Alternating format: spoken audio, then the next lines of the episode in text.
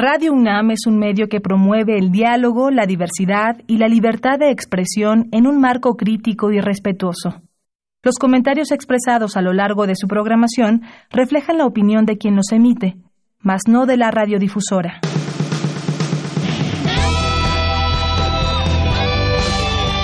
Prisma RU. Relatamos al mundo.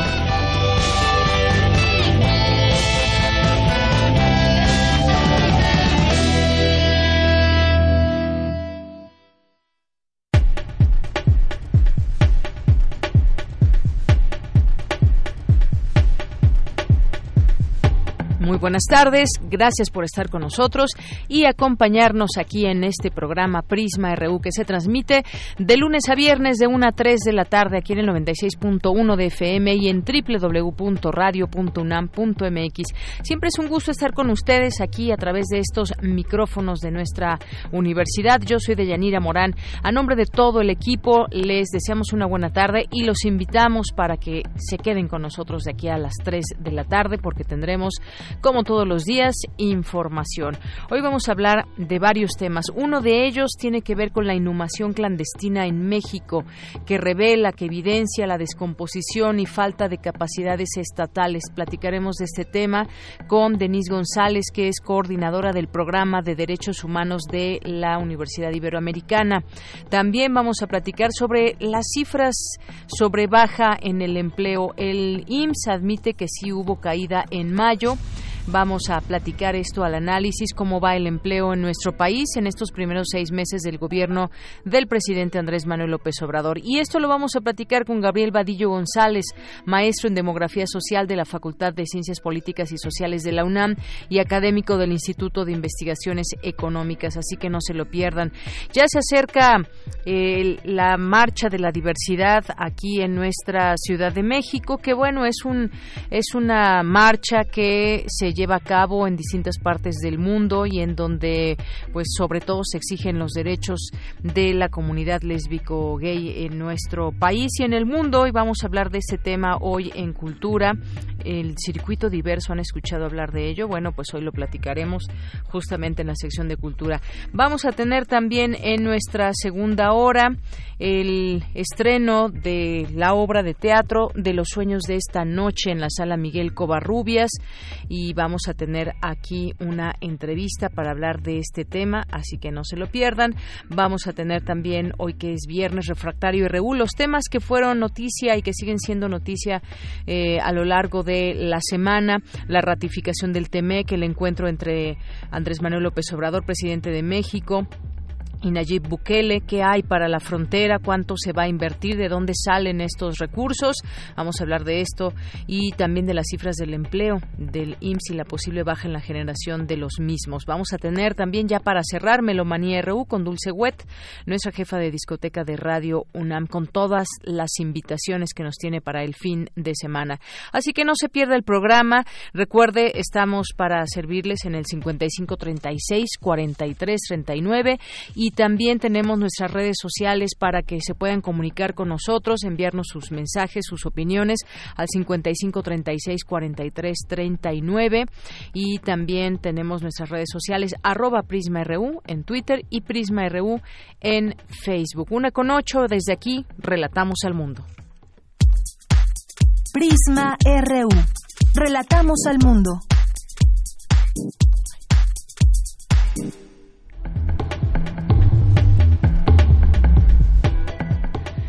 Bueno, es que hoy empieza el verano, me dicen, hoy entra el verano y mucha gente se prepara para salir de vacaciones y para disfrutar días. También aquí en la ciudad el verano se puede disfrutar aunque sea un verano lluvioso. Y hoy en nuestro resumen, en este viernes 21 de junio del año 2019, en los temas universitarios, la UNAM tendrá en un futuro no lejano un campus en San Miguel de Allende. Mi compañera Cristina Godínez nos tendrá la información. México no cuenta con información de desplazamiento interno forzado. Más adelante, mi compañera Cindy Pérez Ramírez nos tendrá los detalles. Y conocimientos y tecnologías generados en la UNAM ayudan a resolver problemas nacionales. Dulce García nos tendrá aquí los detalles. Y hoy tendremos en Cantera RU con mi compañera Virginia Sánchez a Olmo Santiago Rosas, egresado del Instituto de Investigaciones Biológicas y tiene una tesis que ganó con mención honorífica. De esto, de esto tendremos hoy la Cantera RU. Y en los temas nacionales, el presidente Andrés Manuel López Obrador propuso una reunión con su homólogo de Estados Unidos, Donald Trump, después del 7 de septiembre, día en el que vence el plazo del acuerdo para disminuir la migración. La, Secretaría de, la Secretaría de Obras publicó este viernes una licitación para el proyecto integral de la ciclovía sobre Avenida Paseo de la Reforma. Bueno, qué bien que se siga haciendo este proyecto de ciclovía, pero también hay muchos otros lugares por donde pueden pasar ciclovías, hacerse ciclopistas, así que pues bueno, no no se, no hay que olvidarnos de toda la ciudad y la infraestructura que podría tener para el paso de bicicletas.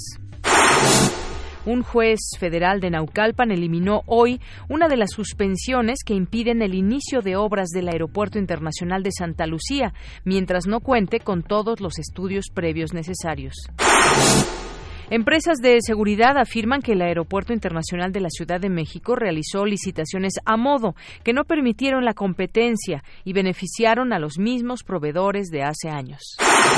Durante mayo se iniciaron 2.476 carpetas de investigación por homicidio doloso, de acuerdo con datos del Secretariado Ejecutivo del Sistema Nacional de Seguridad Pública. Y en los temas internacionales, el presidente de Estados Unidos, Donald Trump, aseguró que no tiene ninguna prisa por enfrentar a Irán y confirmó que evitó que su gobierno realizara un ataque luego que derribaran un dron del ejército estadounidense. Decenas de bomberos prosiguen sus labores para sofocar un incendio seguido de una gran explosión que se registró esta madrugada en la refinería de, de Filadelfia. Hoy en la UNAM, ¿qué hacer y a dónde ir? Como parte del Festival Internacional por la Diversidad Sexual, se llevará a cabo el concierto de la cantante y DJ Chela Rivas, referente de los festivales de música y after de la Ciudad de México. No te pierdas este concierto y asiste hoy a las 20 horas al foro del Museo Universitario del Chopo. La entrada es libre y el cupo limitado.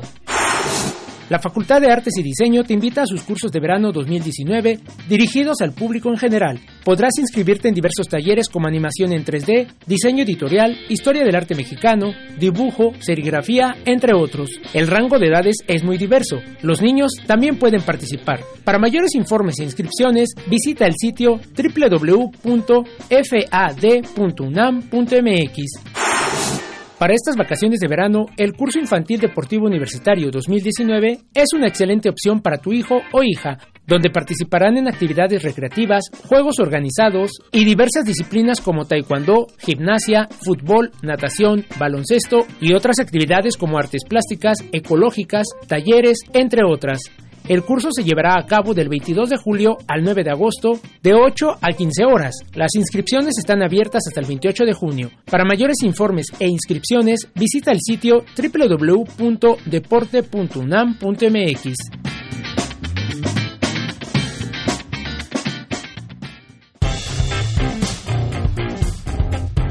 Campus RU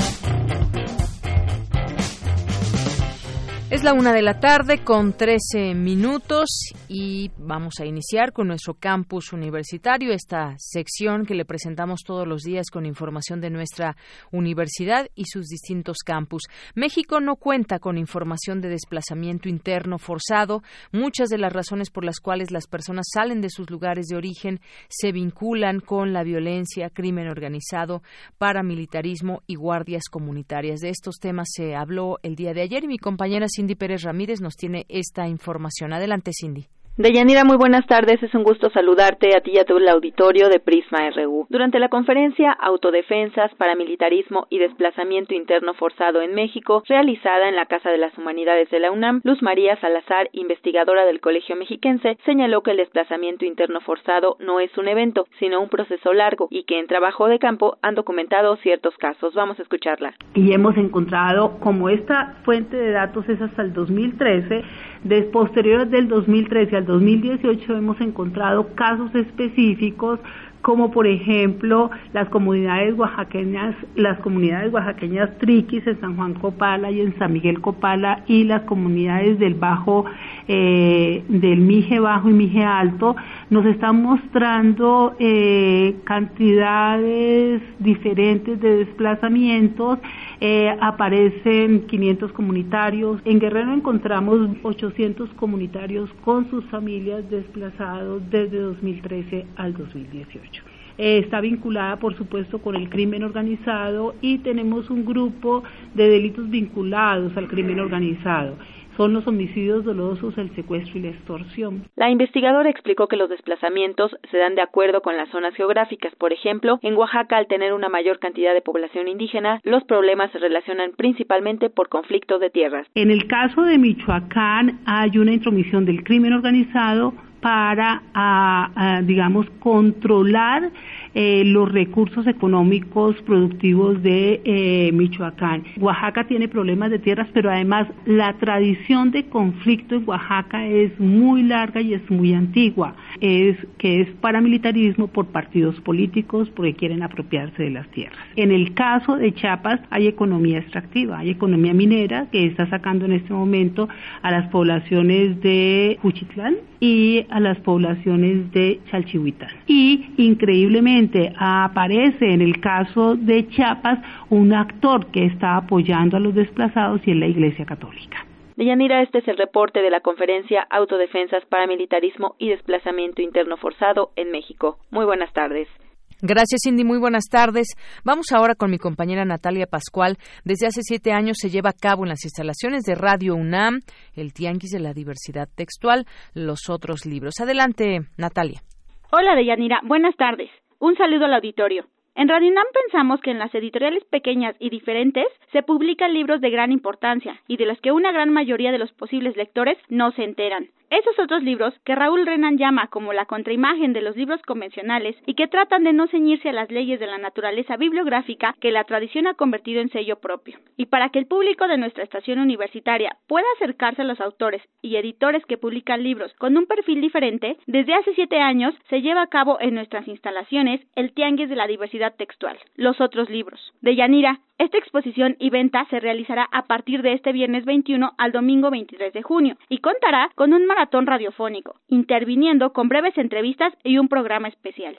Esta actividad no tendrá costo alguno, ya que la reunión de un público universitario con quienes están promoviendo publicaciones que no se rigen por los intereses mercantiles es para Radio UNAM el cumplimiento de un objetivo y una satisfacción en sí misma. De Yanira, hasta aquí la información que tengo. Buenas tardes. Gracias, Natalia. Muy buenas tardes. Vamos ahora, y los esperamos, por supuesto, ya está ahí toda la carpa donde estarán puestos y dispuestos todos estos libros, así que no se la pierdan, tienen tres días para venir acudir y llevarse muy eh, buen material. hace falta que vengan, que lo busquen o que se dejen encontrar por esos libros. Vamos ahora con la cantera universitaria, la cantera RU, que prepara todos los viernes mi compañera Virginia Sánchez. Nos presenta hoy a Olmo Santiago Rosas, que es egresado del Instituto de Investigaciones Biológicas, tiene una maestría también en Ciencias Biológicas y tiene una tesis con mención honorífica. Vamos a conocerlo. Adelante. Cantera RU.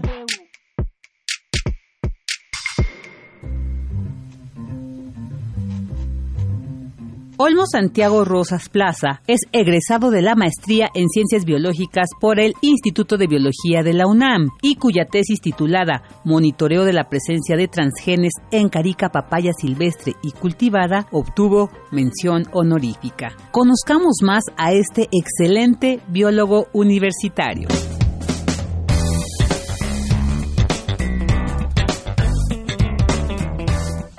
Eh, mi nombre es Santiago Rosas Plaza. Yo nací aquí en la Ciudad de México y yo nací en 1990. Me gustaba cuando era niño patinar. Yo, yo era mucho de salir a la calle. Me consideraba un, skate en ese entonces, en los 90 así era. Y, y, ya posteriormente mi papá me inculcó la guitarra. Empecé a tocar guitarra e incluso llegué a pensar que podía estudiar guitarra. Eh, guitarra eléctrica, pero al final me decidí pues por la biología. Yo decidí estudiar biología eh, ya en el último año de la preparatoria. Fue muy chistoso porque yo todavía no me decidía si quería estudiar, estaba entre antropología, arqueología y biología. Y de hecho, cuando te hacen esta división en el último año de, de si vas hacia, hacia las humanidades o hacia las ciencias, yo escogí humanidades. En ese entonces era el área 4. Y ya iba dirigido para arqueología o para historia, pero al final me entró la cosquilla por, por las ciencias. Mi hermana ya estaba estudiando en ese entonces medicina y me dijo, no, pues piénsalo, también está bien chida la, la ciencia. Y al final, así en el último minuto, decidí estudiar eh, en la UAM Xochimilco biología y manejo de recursos naturales y pues no me arrepiento, ¿no? Es una carrera súper padre y que te enseña muchísimas cosas. Y la ventaja también de esta carrera es que sales mucho a campo y a mí me gustaba mucho, o sea, desde niño siempre me gustó la naturaleza y, y pues fue una buena elección. Yo decidí después entrar a la maestría porque me quedaba una cosquillita. En la UAM Xochimilco eh, se estudia ecología, pero vemos muy poco de el área de biología molecular. Y yo me quedé con esa cosquillita porque mm, como no vimos una gran parte de biología molecular, vimos unas bases, yo quería entrarme más de lleno en es- en eso, que era lo que a mí me gustaba. Y entonces, pues la manera de aprender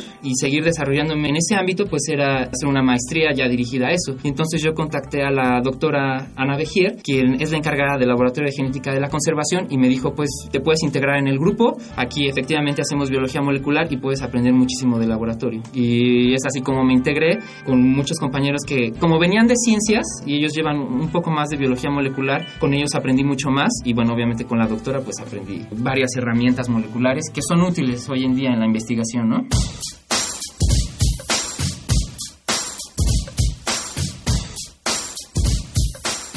Yo me interesé por la investigación en papaya por varias cosas. Primero llegué a- al Instituto de Biología y me ofrecieron varios proyectos en los que yo me podía desarrollar. Yo escogí la papaya porque, aparte de ser de gran importancia económica para México, pues es una fruta muy presente en nuestro país. Es una fruta que es considerada o podría ser el centro de origen en México. Entonces, pues ya siendo una, una planta que podría ser centro de origen en México, pues es una especie pues, de gran importancia en el país. Y pues de toda la vida, pues mi familia come papaya y mucha gente come papaya. Entonces dije, pues es un buen objeto de estudio, ¿no? Y es una especie relativamente carismática y con base a eso ya decidí este proyecto. Esta mención honorífica para mí representó, fue una sorpresa. Uno, este, nunca contempla esas cosas eh, cuando se va a titular, está preocupado más porque todo salga bien en la exposición, con que las materias te gusten, pero que te enseñen algo y bueno, y echarle ganas, pero uno nunca espera que estas cosas pasen y, y de repente pues cuando te las dicen es pues está chido, ¿no? O sea, que, que te digan, no, pues tu, tu proyecto estuvo súper bien, tu rendimiento académico durante los años de maestría es- estuvieron muy bien y pues te mereces esto, pues siempre una sorpresa es, es grande. A mí me gusta tocar, como mi papá es músico, me inculcó muchísimo la música y entonces en mis tiempos libres toco con un amigo que tiene una batería y formamos una banda y, y nos divertimos. Digo, no es nada profesional porque pues no le puedo dedicar al 100% porque pues ya estoy prácticamente del 100% en la biología, pero me gusta mucho tocar y, y con él me la paso muy padre. A mí me gusta muchísimo el jazz. No lo toco porque requiere muchísimo tiempo y mucha experiencia. Bueno, a mí se me ha hecho muy complicado, pero me gusta el jazz. Lo que toco yo más bien pues es rock popular, es música popular.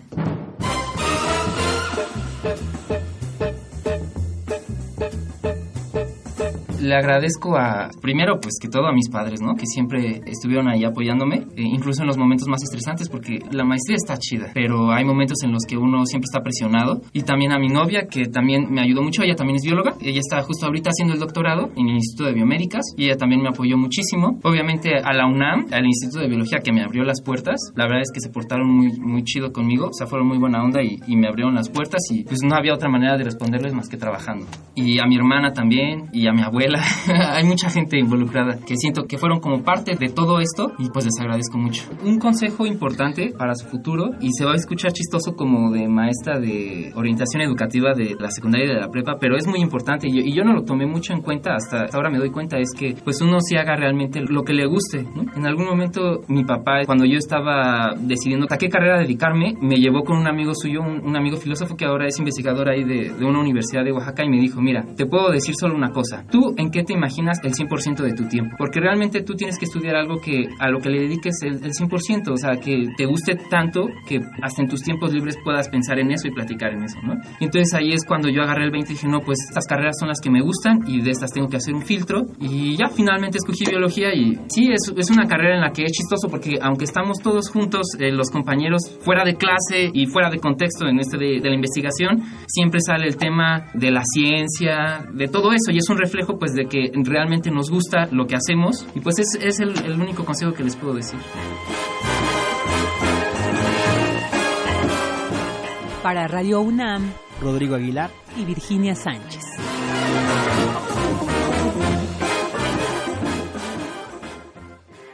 Porque tu opinión es importante, síguenos en nuestras redes sociales, en Facebook como Prisma RU y en Twitter como arroba PrismaRU.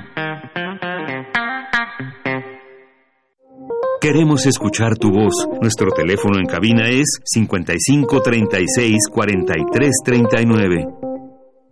Una de la tarde con 25 minutos. Continuamos con este siguiente tema. Un total de 1.606 fosas clandestinas fueron detectadas por fiscalías y procuradurías estatales entre los años 2006 y 2017, según un informe de la Universidad Iberoamericana y organizaciones eh, sociales. Vamos a hablar de este tema. Ya está en la línea telefónica justamente de la Ibero, Jorge Ruiz, que es investigador del programa de Derechos Humanos de esta universidad. ¿Qué tal, eh, Jorge? Mucho gusto en saludarte. Bienvenido, buenas tardes. Hola, ¿qué tal, Deyanira? Muchas gracias por el espacio. Bueno, Jorge, creo que este, este es un asunto que se debe de tratar justamente con cifras y lo que lo que se ha encontrado a lo largo de ya muchos años.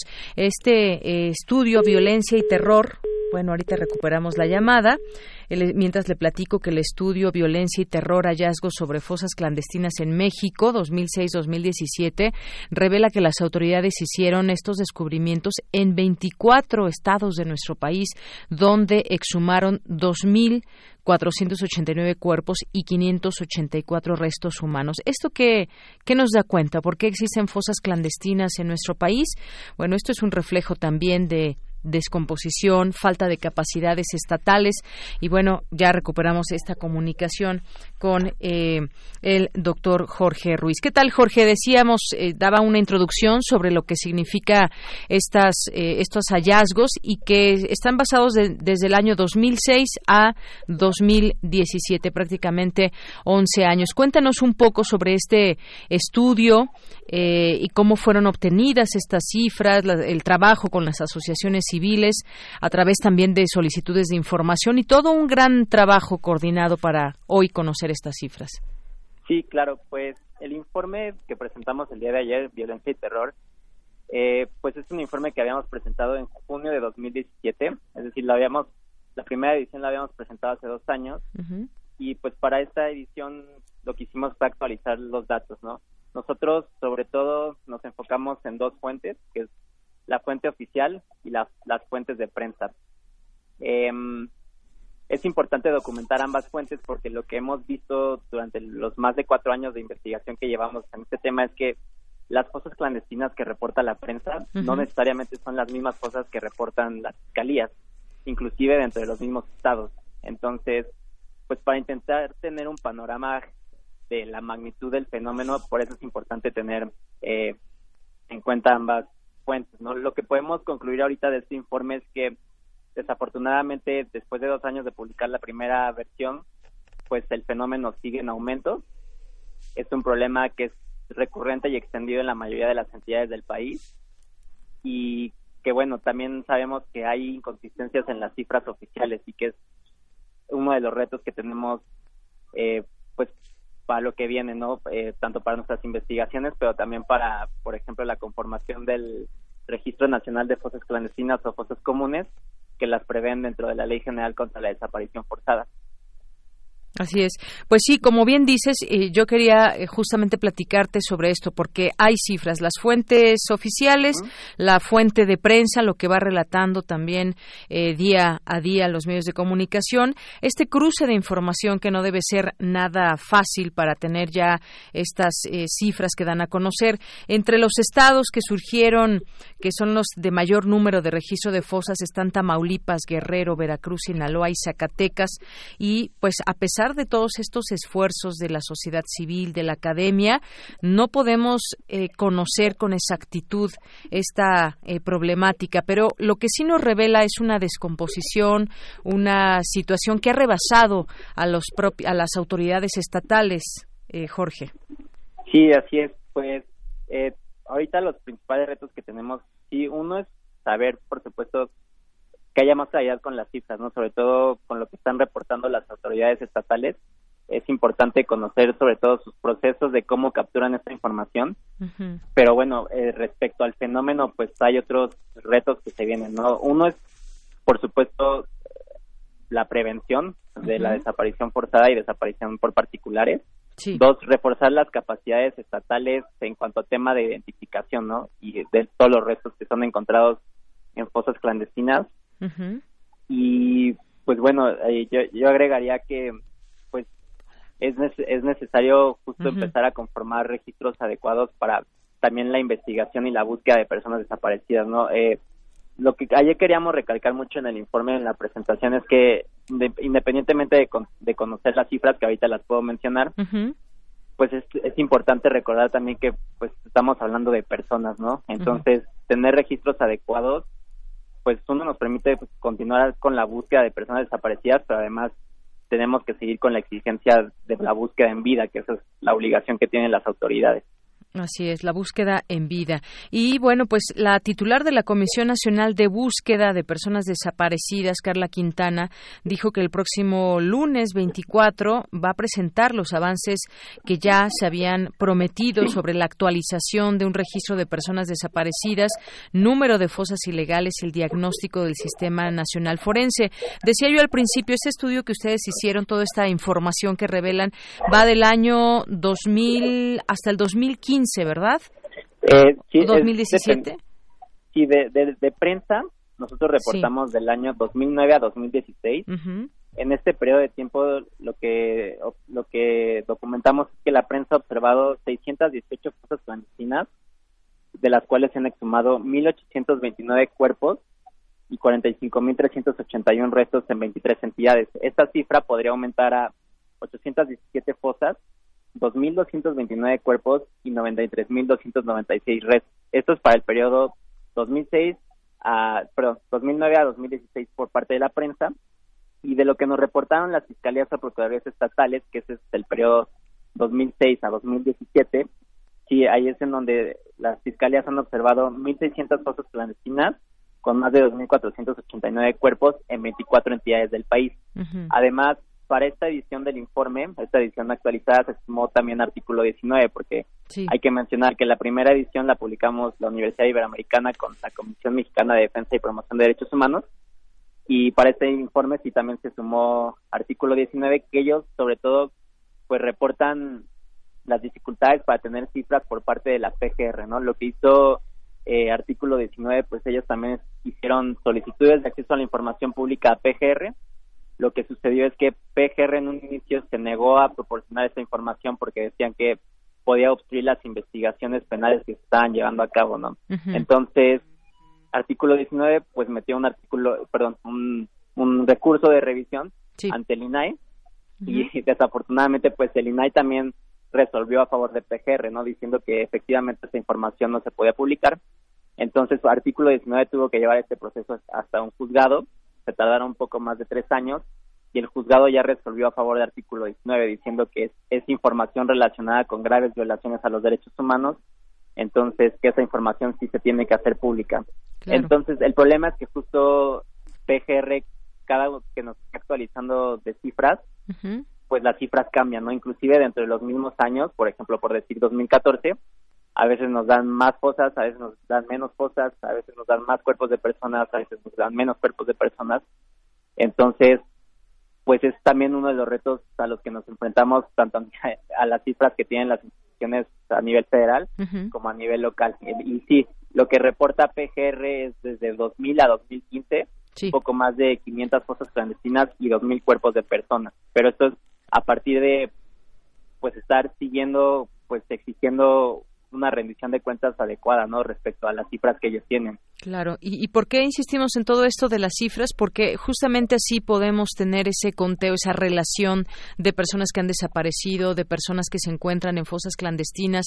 Todo eso tiene que ver con eso, para tener esa eh, información que son datos duros. Yo recuerdo en algún momento, en el sexenio pasado, se preguntaba cuántas personas desaparecidas se tienen eh, en este momento registradas y pues bueno, se desconocía esta cifra. Yo creo que este es un trabajo en principio muy muy duro, muy fuerte, que debe estar coordinado con las autoridades, con las organizaciones civiles, para, pues también eh, hay que recordar, este estudio no abarca ya las cifras eh, que pues empezamos ya con este sexenio. Se tendrán en su momento y también podremos ahí hacer comparativos de año con año o de sexenio a sexenio y sin embargo pues que estas cifras no, nos sirvan y les sirvan a las autoridades también para que en sus estrategias pues puedan revertir estas estas cifras tan tremendas que tenemos hoy en día y que sobre todo pues se, podemos decir se acercan a la realidad pero eh, es un trabajo titánico el que han hecho y por eso quisimos conocer un poco más a detalle sobre este trabajo Jorge pero yo creo que estará en marcha saber también si estas cifras se pueden revertir en algún momento con distintas eh, políticas y estrategias de, del nuevo gobierno. Pues sí, eh, la verdad es que sí también tengo que decir que por lo menos ahorita el fenómeno ya se está reconociendo, ¿no? A diferencia de lo que habíamos visto en administraciones anteriores. Por supuesto que ahora falta pues que se bajen los recursos, ¿no? Y que, por ejemplo, las comisiones locales de búsqueda tengan pues dinero para operar, ¿no? Que tengan personal suficiente, también la Comisión Nacional de Búsqueda, que se refuercen las capacidades también de los servicios eh, periciales y forenses en el país. Y pues sí, este, por lo menos nosotros desde la Universidad Iberoamericana pues seguimos actualizando los datos, seguimos eh, haciendo nuevas solicitudes de información a las fiscalías o procuradurías estatales, seguimos actualizando nuestra base de datos hemerográfica y pues sí, al final como mencionas, pues esto también sirve para apoyar en la investigación y la búsqueda de personas desaparecidas, siendo que es nada más una parte de la búsqueda, ¿no? Y como ya había mencionado, pues la exigencia sigue siendo primero la búsqueda en vida. Así es, la búsqueda en vida y todos los protocolos que pues se supone están en marcha eh, para tratar de que menos personas desaparezcan cada vez en este país por muchas razones, a veces desaparición forzada, eh, a veces secuestros, a veces ligado estrechamente con el crimen organizado, muchas cosas. Bueno, pues eh, Jorge Ruiz, mucho gusto, muchas gracias por haber platicado con nosotros aquí en Prisma RU sobre este este tema. No, muchas gracias a ustedes por el espacio y pues los invito a que consulten el informe en línea. ¿Dónde lo podemos encontrar? Sí, lo pueden encontrar en nuestras redes. En Twitter nos pueden encontrar como arroba pdhibero. También artículo 19, la Oficina de México y Centroamérica y la Comisión Mexicana de Defensa y Promoción de Derechos Humanos. En sus redes también han estado subiendo el informe y seguimos dándole pues espacios, ¿no? Claro que sí. Bueno, pues consultemos esta información que ya está publicada. Muchas gracias, Jorge Ruiz. Hasta luego. Hasta luego, muchas gracias. Muy buenas tardes a Jorge Ruiz, investigador del programa de Derechos Humanos de la Ibero. Continuamos. Porque tu opinión es importante, síguenos en nuestras redes sociales, en Facebook como Prisma RU y en Twitter como arroba PrismaRU. Prisma RU. Relatamos al mundo. Una de la tarde con 38 minutos. Pasemos a otro tema. El presidente Andrés Manuel López Obrador aseguró que sí hay aumento de empleo, solo que las cifras que da el IMSS no toman en cuenta a las personas registradas en los nuevos programas sociales. Fue cuestionado sobre los reportes sobre una caída en la generación de empleos. El mandatario dijo que no se tomó en cuenta a los 481 mil inscritos en el programa Jóvenes Construyendo el Futuro, ni a las 200 mil personas del programa Sembrando Vida. Durante mayo de este año se crearon 3.900 983 empleos, cifra que representa una caída de 88.27% frente al mismo mes de 2018, cuando se crearon 33.966 puestos de trabajo. Y en los primeros cinco meses del año se generaron un total de 303.545 nuevos empleos, 38% menos frente a los 489.617 que se registraron en el mismo periodo de 2018. Hablemos de este tema de la importancia en el tema del empleo, de las cifras, cómo se miden y enterarnos de qué significa el que suba o no el empleo en cuestiones económicas. Vamos a platicar con Gabriel Vadillo González, que es maestro en demografía social por la Facultad de Ciencias Políticas y Sociales de la UNAM y es académico del Instituto de Investigaciones Económicas. ¿Qué tal, maestro? Muy buenas tardes, bienvenido. Muy buenas tardes, Deyanira. Un gusto estar otra vez en tu programa. Gracias, maestro. Pues eh, platíquenos sobre este punto del empleo. En algún momento, en algún momento hemos platicado aquí y pues de la importancia que puede tener el que aumenten las cifras de empleo eh, a nivel economía. ¿Qué podemos eh, señalar de lo que con estas cifras que tenemos? ¿Qué significa pues lo que se ha estado haciendo en esta materia durante los primeros meses de este gobierno? Bueno, eh, ha causado mucho escándalo estos datos del empleo, eh, pero yo diría que son insuficientes para evaluar eh, el desempeño de un gobierno en, tan pocos meses, ¿no? Eh, sobre todo, eh, reconocer que sí hay una disminución en la tasa de crecimiento del empleo, asegurado al Instituto Mexicano de Seguro Social, pero no hay una pérdida como tal de empleos en términos absolutos. Es decir, el empleo sigue creciendo, pero eh, está creciendo a una tasa menor de lo que lo venía haciendo. Sin embargo, también hay que, hay que señalar que esta desaceleración en el crecimiento del empleo eh, viene precisamente desde más o menos desde mayo del año pasado. Es, es cuando ya se empieza a observar una tendencia a la baja principalmente por la caída del empleo eventual. Y si desagregamos un poquito las cifras, pues podemos observar que lo que más eh, ha disminuido es el empleo eventual urbano. Empleo eventual urbano. Sí.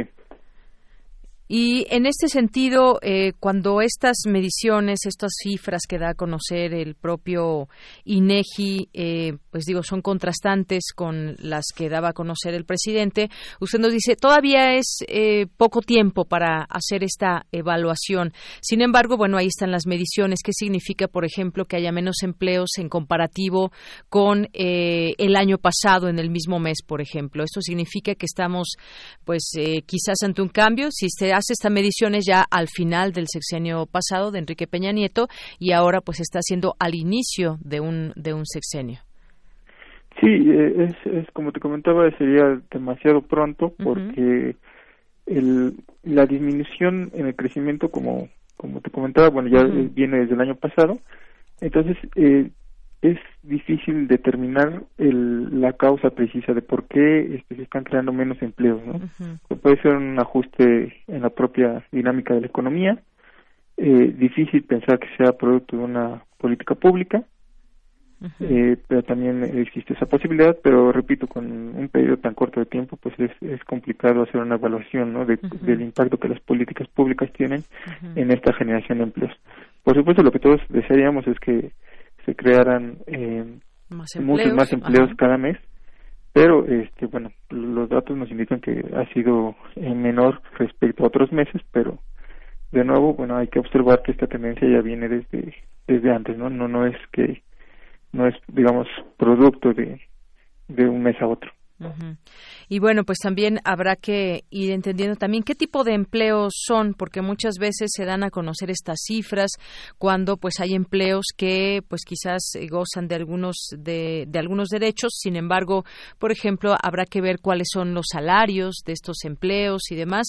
Hay que saber también qué tipo de empleos se están eh, generando. Claro, porque eh, hay que hacer también mucho énfasis en eso. En el sexenio pasado se, se crearon muchos empleos, pero lo que más que hacía era el empleo eventual. Entonces, esos empleos ¿Eso se puede incluir en, dentro del empleo informal? No, no, no, No, son, ese- son empleos este, formales. Eventual, formal, pero eventual. Ajá, un sí, tem- temporal, pero- digamos. Pero es ajá, eventual, exactamente. Entonces, bueno, lo, lo que más crecieron fueron estos empleos. Y en menor medida lo que ha crecido, pues es el empleo permanente, que es lo que, digamos, eh, todos desearíamos, ¿no? Que, que las personas tuvieran un empleo no eventual, sino, sino permanente y pues, seguramente en este empleo es donde vamos a encontrar eh, mejores salarios, mejores condiciones laborales y en el empleo eventual, pues no, este, vamos a encontrar quizás eh, salarios más bajos, ¿no? Ujú. Así es. Entonces, eh, quizás lo que sí estamos observando pues es una recomposición del empleo en el sector público. Ujú. ¿no? Eh, toda esta política que el nuevo gobierno tiene de eh, eh, mantener los empleos eh, que ya tienen contrato eh, e ir eh, disminuyendo los empleos este eventuales, ¿no? Quizás eso sería un poco lo que podría estar Así es. este, explicando esta disminución del empleo eventual urbano. Así es. Y escuchemos también todas eh, las voces. El director general del IMSS también salió a, a decir, rechaza que haya un desplome en la generación de empleo, aunque admitió que sí hubo una caída en mayo, pero insistió en que la dis- disminución de empleos no se debe comparar con el resultado del mes anterior, sino con los meses de mayo de cada inicio de administración. Es justamente lo que le, lo que le decía. No podemos comparar a finales de un sexenio inicio de otro el mismo mes, sino justamente a principios del sexenio pasado, a principios de este sexenio. Y bueno, el caso también es que destacó que en los primeros cinco meses del actual sexenio se han generado más plazas de trabajo que en los mismos periodos de los tres anteriores gobiernos. Y esto que usted decía, esta recomposición que hay con el tema de la austeridad y los despidos o no, eh, hoy se publica que el IMSS alista hasta 6.000 despidos por austeridad en el IMSS. El Consejo Técnico del IMSS pospondrá la discusión y aprobación del programa de rediseño de la estructura organizacional del IMSS, el cual contempla el despido de entre dos- 2.100 hasta 6.700 trabajadores y esta reestructuración de 35 delegaciones estatales y ajustes de salarios que representaría ahorros de 254 millones de pesos anuales. Eh, a un ahorro, pero por otra parte, pues por eh, despedir gente. ¿Cómo, cómo podemos entender esto, maestro? Bueno, sin duda eso es- siempre es una política muy difícil porque si bien representa un ahorro para las instituciones como el IMSS que tienen serios problemas financieros, eh, pues eh, ciertamente la pérdida de empleo nunca es deseable, ¿verdad? Eh, entonces lo- pareciera que lo que este gobierno está tratando de hacer es eh, disminuir la cantidad de trabajadores de los llamados eh, trabajadores de confianza y dejar a los trabajadores de base. Por eso te decía que eso estaba asociado a la disminución de, de la tasa de crecimiento del empleo eventual. Mm. Muy bien. Bueno, Pero sí. se- sería como complicado también hacer una evaluación ahí porque, como te decía, bueno, pues este, esta política puede tener impactos positivos en, eh, por ejemplo, la compra de medicamentos, en la reducción del tiempo de espera para la atención, en la compra de equipo para hacer estudios para, para el IMSS, ¿no? Porque tienen más dinero disponible, sin embargo, bueno, también eh, tiene un impacto negativo en estos trabajadores que van a perder empleo. Así es. Bueno, pues el director del IMSS, Zoé Robledo, eh, señaló ante esto que el recorte de personal está en análisis para quienes son trabajadores de confianza, donde existe duplicidad de funciones y de personal que labora bajo el régimen de honorarios, que son siempre, pues desafortunadamente, los, trabaj- los trabajadores que son más proclives a un, a un despido. Así que esto Claro. lo estaremos viendo en próximos días, maestro. Claro, eh, pues eh, va- vamos a ver cómo termina esta esta política y ahí lo importante sería también hacer un esfuerzo, ¿no? Por tratar de colocar a todas estas personas en no en nuevos puestos de trabajo, lo cual no no, no es fácil, ¿verdad? Pero pero bueno, eso, eso sería lo que uno esperaría, ¿no? Ujú. Así es. Y bueno, pues esto obliga también, dice esta nota, que al Sindicato Nacional de Trabajadores del Seguro Social a preparar el personal de base para que suman funciones de mandos medios y personal de confianza. Pero esto ya lo estaremos discutiendo, solamente pues lo que se sabe de esta posibilidad que, que sería en cuanto a estos despidos del IMSS. Pero lo seguiremos viendo eh, y platicando, maestro. Por lo pronto, pues muchas gracias por estar con nosotros. Muchas gracias a ti y un saludo a todo tu auditorio. Gracias. Fue el maestro Gabriel Vadillo González, maestro en Demografía Social de la Facultad de Ciencias Políticas y Sociales de la UNAM, académico del Instituto de Investigaciones Económicas. Y bueno, pues antes de irnos a nuestra siguiente sección, que es Cultura, quiero mandar un saludo aquí a los compañeros. ¿De dónde nos visitan? a ver si alguien me puede decir de dónde nos visitan. Son estudiantes que, como en otras ocasiones, vienen a las instalaciones de Radio UNAM a conocer cómo se trabaja en las distintas áreas y vienen de la FES Aragón, de la carrera, me imagino yo, de Ciencias de la Comunicación. Bien, pues, ¿en qué semestre? ¿De qué semestre nos acompañan? de varios, de varios. Bueno, diferentes eh, semestres, pues son bienvenidos aquí para que vean cómo se trabaja en Radio UNAM en sus distintas áreas, que aquí muy amablemente Susi los llevará a conocerlos. Pero bueno, pues vamos a continuar y con más información nos vamos a la sección de cultura. Porque tu opinión es importante, síguenos en nuestras redes sociales, en Facebook como Prisma RU y en Twitter como arroba PrismaRU.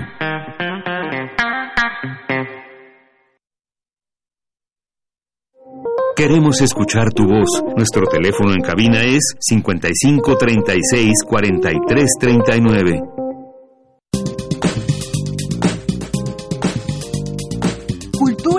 RU.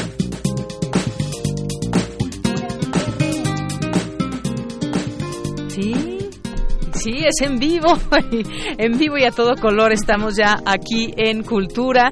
¿Cómo estás, Vicky? Muy buenas tardes. Hola, ¿qué tal, Deyanira Auditorio? Muy buenas tardes. Pues sí, hoy estoy cubriendo aquí a mi querida Tamara Quirós y bueno, pues con mucho gusto y además con grandes invitados porque Deyanira ya la próxima semana de este fin que viene al, siguiente ya se lleva a cabo la 41 Marcha del Orgullo LGBTT y esta marcha que es, bueno, tan colorida, tan, tan diversa, tan rica pero además, aquí, eh, bueno, para hablar, porque va a haber unos eventos muy interesantes y para platicar al respecto, pues aquí tenemos en cabina nuestra campaña Virginia Ortega, es asistente de museografía del Museo UNAM. Virginia, bienvenida. Muchas gracias, muchas gracias, Tocaya, y a todo el auditorio de Radio UNAM. Eh, muchas gracias.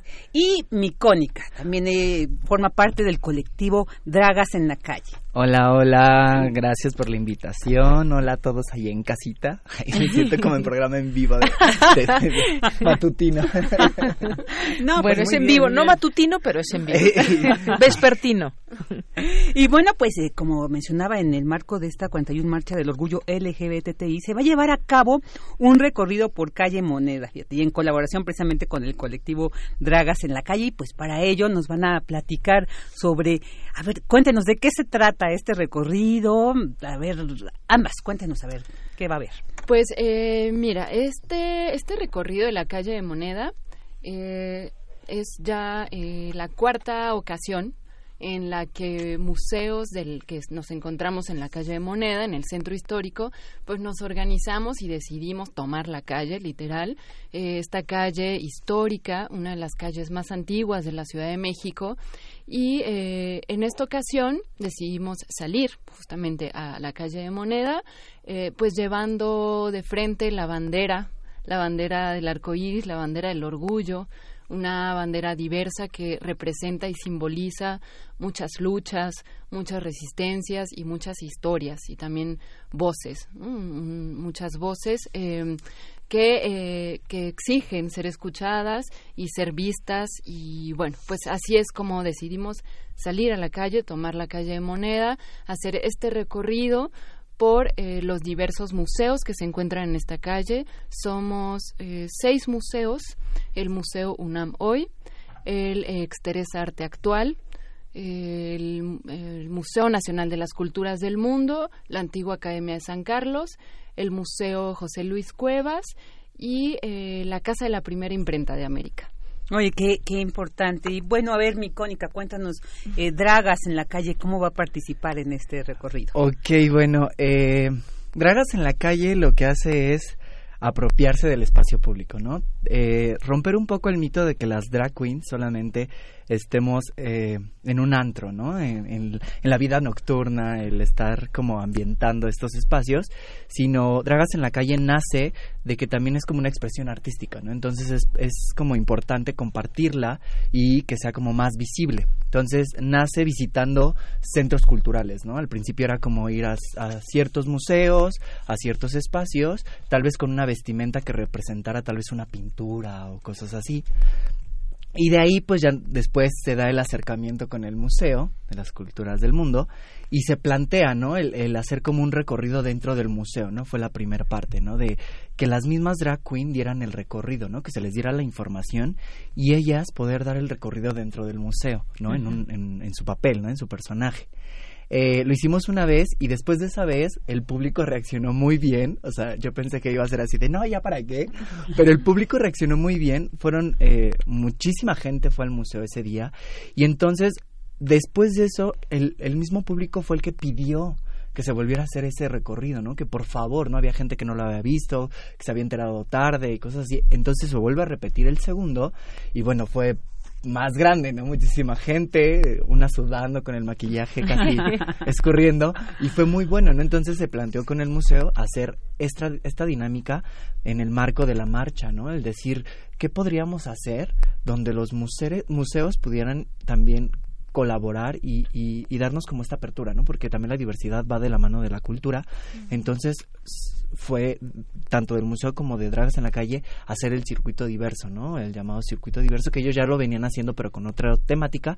Entonces el plantearles como la diversidad como un tema eh, en estas fechas fue como dijeron sí, ¿no? Entonces eh, empezamos cuatro drag queens, ahora vamos a hacer ocho drag queens y aparte va a haber como personas que van a explicar un poco las letras de, la comunidad LGBT, ¿no? Cómo ha sido su experiencia o cómo han vivido, ¿no? Este proceso de estar eh, conviviendo con la comunidad LGBT y cómo se identifican con esa letra, ¿no? O sea, la L, la T, la B, ¿no? Y en cada museo se va a hacer como una parada, ¿no? Donde esa persona va a explicarle al público que va a ir crear como esta empatía, ¿no? O sea, más que otra cosa es crear esta empatía y tal vez es crear un poco de respeto y decir no somos tan diferentes, ¿no? Claro. Eso es como la idea. Oye, mi Cónica, y por ejemplo, para quienes no están muy familiarizados con este término de las drag queens, de las drag queens, ¿qué son? ¿De dónde viene este concepto? Cuéntanos. Mira, eh, en estos momentos la drag queen entrar en un concepto claro es como entrar en un debate, ¿no? Como en el arte, ¿no? Decir qué es arte o qué es cultura es muy muy amplio. Eh, pues básicamente lo resumo para que el público lo entienda. Es una drag queen lo que busca es eh, llevar al máximo estos rasgos que la misma sociedad nos dicta como masculino y femenino, ¿no? El hecho de que a una mujer le dicten que tienes que usar maquillaje, tienes que tener caderas muy frondosas y tienes que ser la más guapa, eh, una drag queen lo que hace es al máximo de estos, eh, digamos, estereotipos, ¿no? Es decir, no, esto no está bien, ¿no? Pero me burlo un poco de esto, ¿no? Eh, en el cambio de las drag king, ¿no? Las drag, las drag king lo que hacen es los eh, lo que le dictan al hombre, ¿no? De ser muy masculino, tener músculos, tener barba, así como yo, este, ¿no? El ser como el rompecorazones. Hay chicas que lo hacen, ¿no? Que, que llevan al extremo todo eso, esto, estos pequeños, ¿cómo se le puede decir? Esos eh, estereotipos. Pues. Estereotipos o, eh, sí, sí, puede ser eso.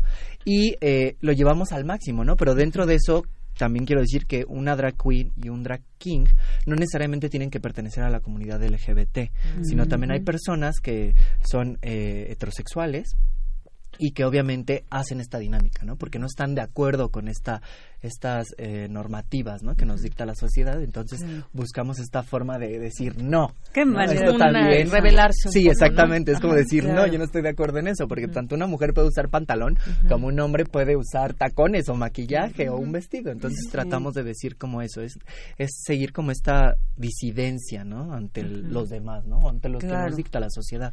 Y no necesariamente tienes que ser gay para realizar esto.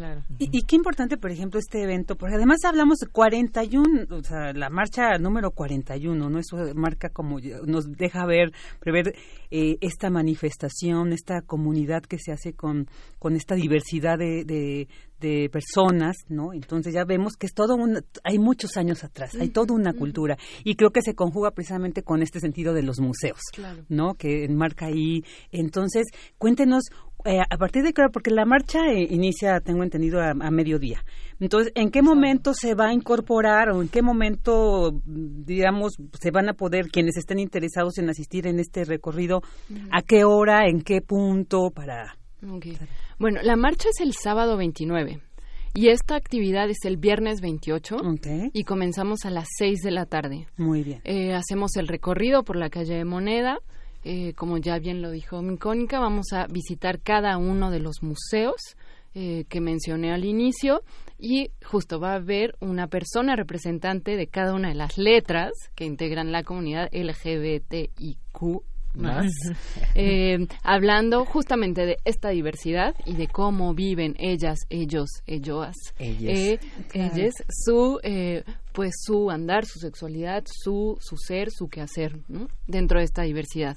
y terminamos en el Museo Nacional de las Culturas del Mundo, donde cada una de estas drags, de estas ocho drags que integran este colectivo, pues van a visitar las salas del museo, eh, hablar sobre eh, la sexualidad en las diferentes culturas ah, del mundo. Qué bien. Entonces es un día antes, digamos. Sí, es un día antes, sí, porque el mero día teníamos muchísimas actividades, entonces dijimos, tenemos que tener como un impacto y que aparte el público vaya, ¿no? Que no, o sea, también tenemos en cuenta que hay muchísima gente que viene de fuera una semana antes, ¿no? O días antes, entonces dicen, ya tienen esta actividad para los que quieran ir al museo y que puedan como empaparse un poco de esto, ¿no? Y que aparte las culturas que vamos a estar tocando, pues son eh, ocho, si no mal recuerdo, de ocho culturas y que entre ellas está, eh, creo que Japón, está Grecia, está... Mm, ¿Rusia? No, Egipto, está Siria, está China bueno, váyanlo a descubrir. Sí, exacto. hay, muchas culturas, hay moneda, un circuito diverso el 28 de junio, entrada libre, además, ¿no? Ahí no, no tiene ningún costo, entonces, pues qué oportunidad de conocer toda esta diversidad cultural, esta diversidad de existencia, de vida, de manifestarse, esta libertad de ser como la comunidad LGBTTI, pues nos ha eh, compartido y nos ha enseñado tanto. Pues Virginia, Micónica, muchísimas gracias por haber estado en estos espacios. Bueno, ustedes, quienes nos escuchan, quienes estén interesados, pues pueden eh, buscar ahí en googlear moneda un circuito diverso para que asistan a esta actividad interesante previa a la marcha por la diversidad eh, LGBTI. Bueno, pues hasta aquí llegamos de ya a, la sección de cultura. Muy bien, muchísimas gracias Vicky, gracias a ambos, a Virginia y Micónica. Vamos a irnos un corte y regresamos a la segunda hora de Prisma RU. Queremos escuchar tu voz. Nuestro teléfono en cabina es 55 36 43 39. ¿Para qué sirve la cultura de la legalidad? Para que todos marquemos algo que realmente esté sobre lo que está establecido. Para que como ciudadanos estemos conscientes de lo que pasa. Para crear conciencia. Para tener rendición de cuentas. Para conocer las leyes y conocer cuáles son tus derechos. Para defendernos y no siempre nos anden viendo la cara. Derecho a debate. En la cultura de la legalidad participamos todos. Conduce Diego Guerrero. Escúchanos los martes a las 4 de la tarde por el 96.1 de FM. Radio UNAM, Experiencia Sonora. La gran historia de esta ciudad, de este país, la hacemos un puñado de microhistorias. Un ecosistema de millones de organismos que se unen, a veces en un grito de justicia, otras al ritmo de los cuerpos coordinados. Somos complejos, diferentes e iguales a la vez. Pero sobre todo, sabemos que el respeto al oído ajeno es la paz. Manifiesto. Cada cuerpo es una revolución. Miércoles 21 horas. Por resistencia modulada. 96.1 de FM. Radio UNAM. Experiencia sonora. Felicidades. Ya son 20 años. En cada elección que hemos decidido, hemos avanzado. La verdad, en confianza, participamos cada vez más, porque estamos ciertos que nuestra elección se respeta y es en beneficio de todas y todos. Ya son 20 años eligiendo a quienes nos representan. Tribunal Electoral de la Ciudad de México. 20 años garantizando justicia en tu elección. En la Secretaría de Marina trabajamos todos los días para fortalecer a nuestra nación. Personal naval y civil tiene el compromiso de construir un país próspero y pacífico. Mujeres y hombres cumplen su trabajo en igualdad de oportunidades, con pleno ejercicio de sus derechos humanos y laborales. Personas que brindan seguridad y confianza a la sociedad para juntos servir a México. Secretaría de Marina. Gobierno de México. Cuando uno dedica su vida al arte, podrá lamentarse de sus decisiones laborales y amorosas, de los malos pagos y de las deudas, de todo, menos del arte mismo. Lunes de Teatro de Radio UNAM te invita a conocer la vida y obra de un actor de teatro estancado en la mediana edad, la puesta en escena, Di Roma, un actor en reparación, de Gabriel Pingarón todos los lunes de junio a las 20 horas a la Julia Garrillo Radio UNAM, Golfo Prieto 133, Colonia del Valle. Entrada libre. La felicidad es un proyecto de vida. Radio UNAM, Experiencia Sonora. Porque tu opinión es importante, síguenos en nuestras redes sociales, en Facebook como Prisma RU y en Twitter como arroba PrismaRU.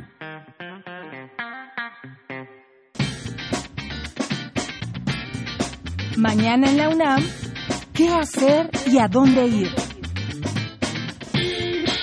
Te recomendamos la puesta en escena de Los Sueños de esta noche, bajo la dirección del coreógrafo Antonio Salinas, nombrado en 1999 como uno de los mejores bailarines de México. La función se llevará a cabo mañana, sábado 22 de junio, a las 19 horas en la Sala Miguel Covarrubias del Centro Cultural Universitario. La entrada general es de 80 pesos. Te recomendamos el séptimo Tianguis de la Diversidad Textual, Los Otros Libros, que se llevará a cabo todo el fin de semana en las instalaciones de Radio UNAM. Durante estos tres días, cerca de 70 editoriales independientes presentarán sus obras. Además, habrá pláticas y lecturas en voz alta. Todas las actividades son gratuitas y se realizarán en nuestras instalaciones. Adolfo Prieto 133, Colonia del Valle. Durante el mes de junio, TV UNAM transmitirá una serie de conciertos acústicos que la televisora MTV ha realizado a lo largo de los últimos años, incluyendo conciertos de solistas y destacadas bandas de rock en español como Bumburi, Los Aterciopelados, Los Auténticos Decadentes, Molotov, entre otros. Este domingo no te puedes perder el unplug de la banda Zoe a las 22 horas por la señal de TV UNAM, canal 20.1 de televisión abierta. Para Prisma RU, Daniel Olivares.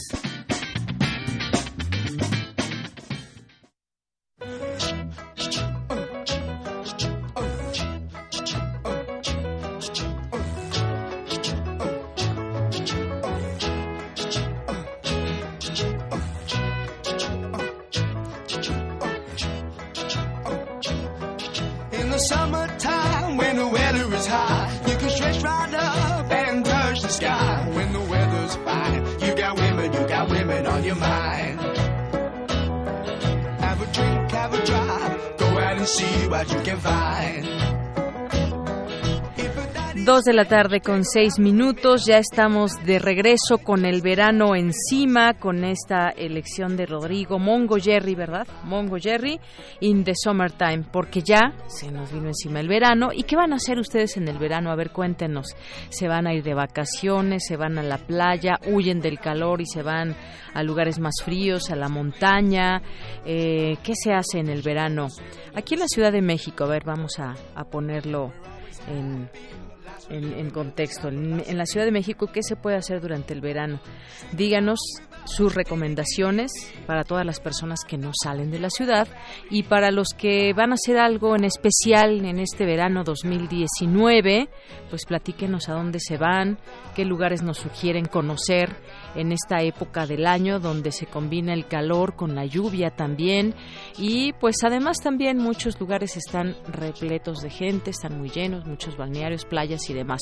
Pero pues siempre es importante tener espacios de recreación porque además, pues la mayoría o muchas personas tienen, tienen vacaciones en esta época. Los niños, por ejemplo, salen de las escuelas y tienen hasta dos meses de vacaciones. Se la pasan bien, se la pasan bien. Esperamos que no se la pasen viendo tele. Hay muchas cosas que hacer. Cursos de verano. ¿Alguno de ustedes va a hacer algún curso de verano? Pásenos también todos los consejos que tengan. Bueno, pues vamos a también a saludar aquí a ver quién eh, ha entrado en nuestras redes sociales, nos ha dejado algún mensaje. A ver, veamos, pues está Guerrero, Mario Adrián, Roman Hernández de Jazz, eh, Katia Ortiz, Abimael, Algo por qué vivir, Feliz, así es, su Twitter, arroba feliz. Muy bien, Paola del Este, eh, El Sarco Iquetecuani, muchos saludos, te mandamos. Roger, Jorge Ruiz Reyes, Aura Elena MG, Raymond Ángel Peral, Alejandro Mendoza.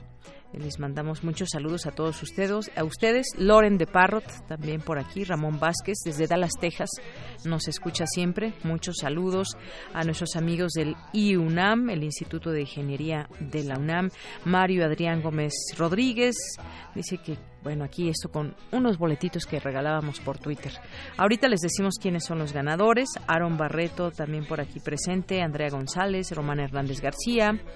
Román Hernández García que nos dice excelente tarde, buen inicio de verano y nos pone un gif ahí de los Simpson casi desnudos con frente al ventilador. Pues sí, así muchos se la pasan en algunas partes del país frente al ventilador o con el aire acondicionado por el tremendo calor que hace.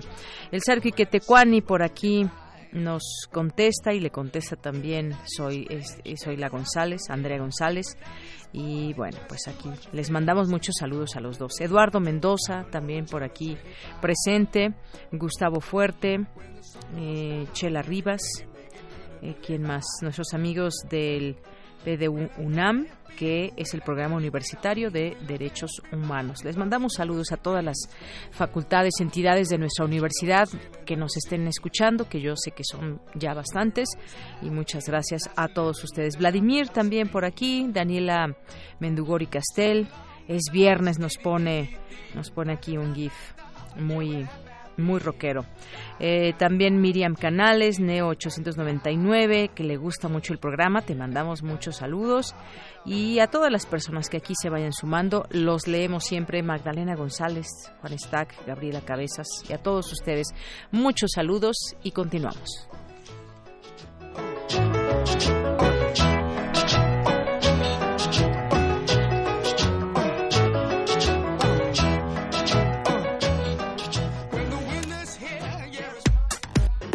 Prisma RU. Relatamos al mundo. La UNAM tendrá en un futuro no lejano un campus en San Miguel de Allende. Mi compañera Cristina Godínez nos tiene esta información. Adelante, Cristina. De Yanira Auditorio de Prisma RU, buenas tardes. El rector de la UNAM, Enrique Graue Dígers, firmó una carta de intención con el gobernador de Guanajuato, Diego Sinué Rodríguez Vallejo, así como el presidente municipal de San Miguel de Allende, con el propósito de establecer un complejo académico en ese municipio. Esto para que en un predio de 4.5 hectáreas, la UNAM ofrezca servicios educativos, se realice investigación, formación especializada y se promueva el desarrollo tecnológico. En la firma del documento, el rector Graue destacó la relación de la UNAM con el Estado de Guanajuato, la cual inició con la creación de la Escuela Nacional de Estudios Superiores León que es un campus con orientación multidisciplinaria, pero también enfocada al área de ciencias de la salud, que ha crecido y continuará con el proceso de construcción de espacios para la carrera de optometría. Esta es una relación que comenzó ya años atrás, cuando se fundó la Inés León, y es un campus que, como usted bien sabe, ha venido creciendo. Tiene una orientación multidisciplinaria, pero muy enfocado también al área de ciencias de la salud, y estamos por continuar con el proceso de construcción dentro de las capacidades que ahorita económicamente tiene la universidad del campus para optometría, que ha sido una carrera altamente demandada.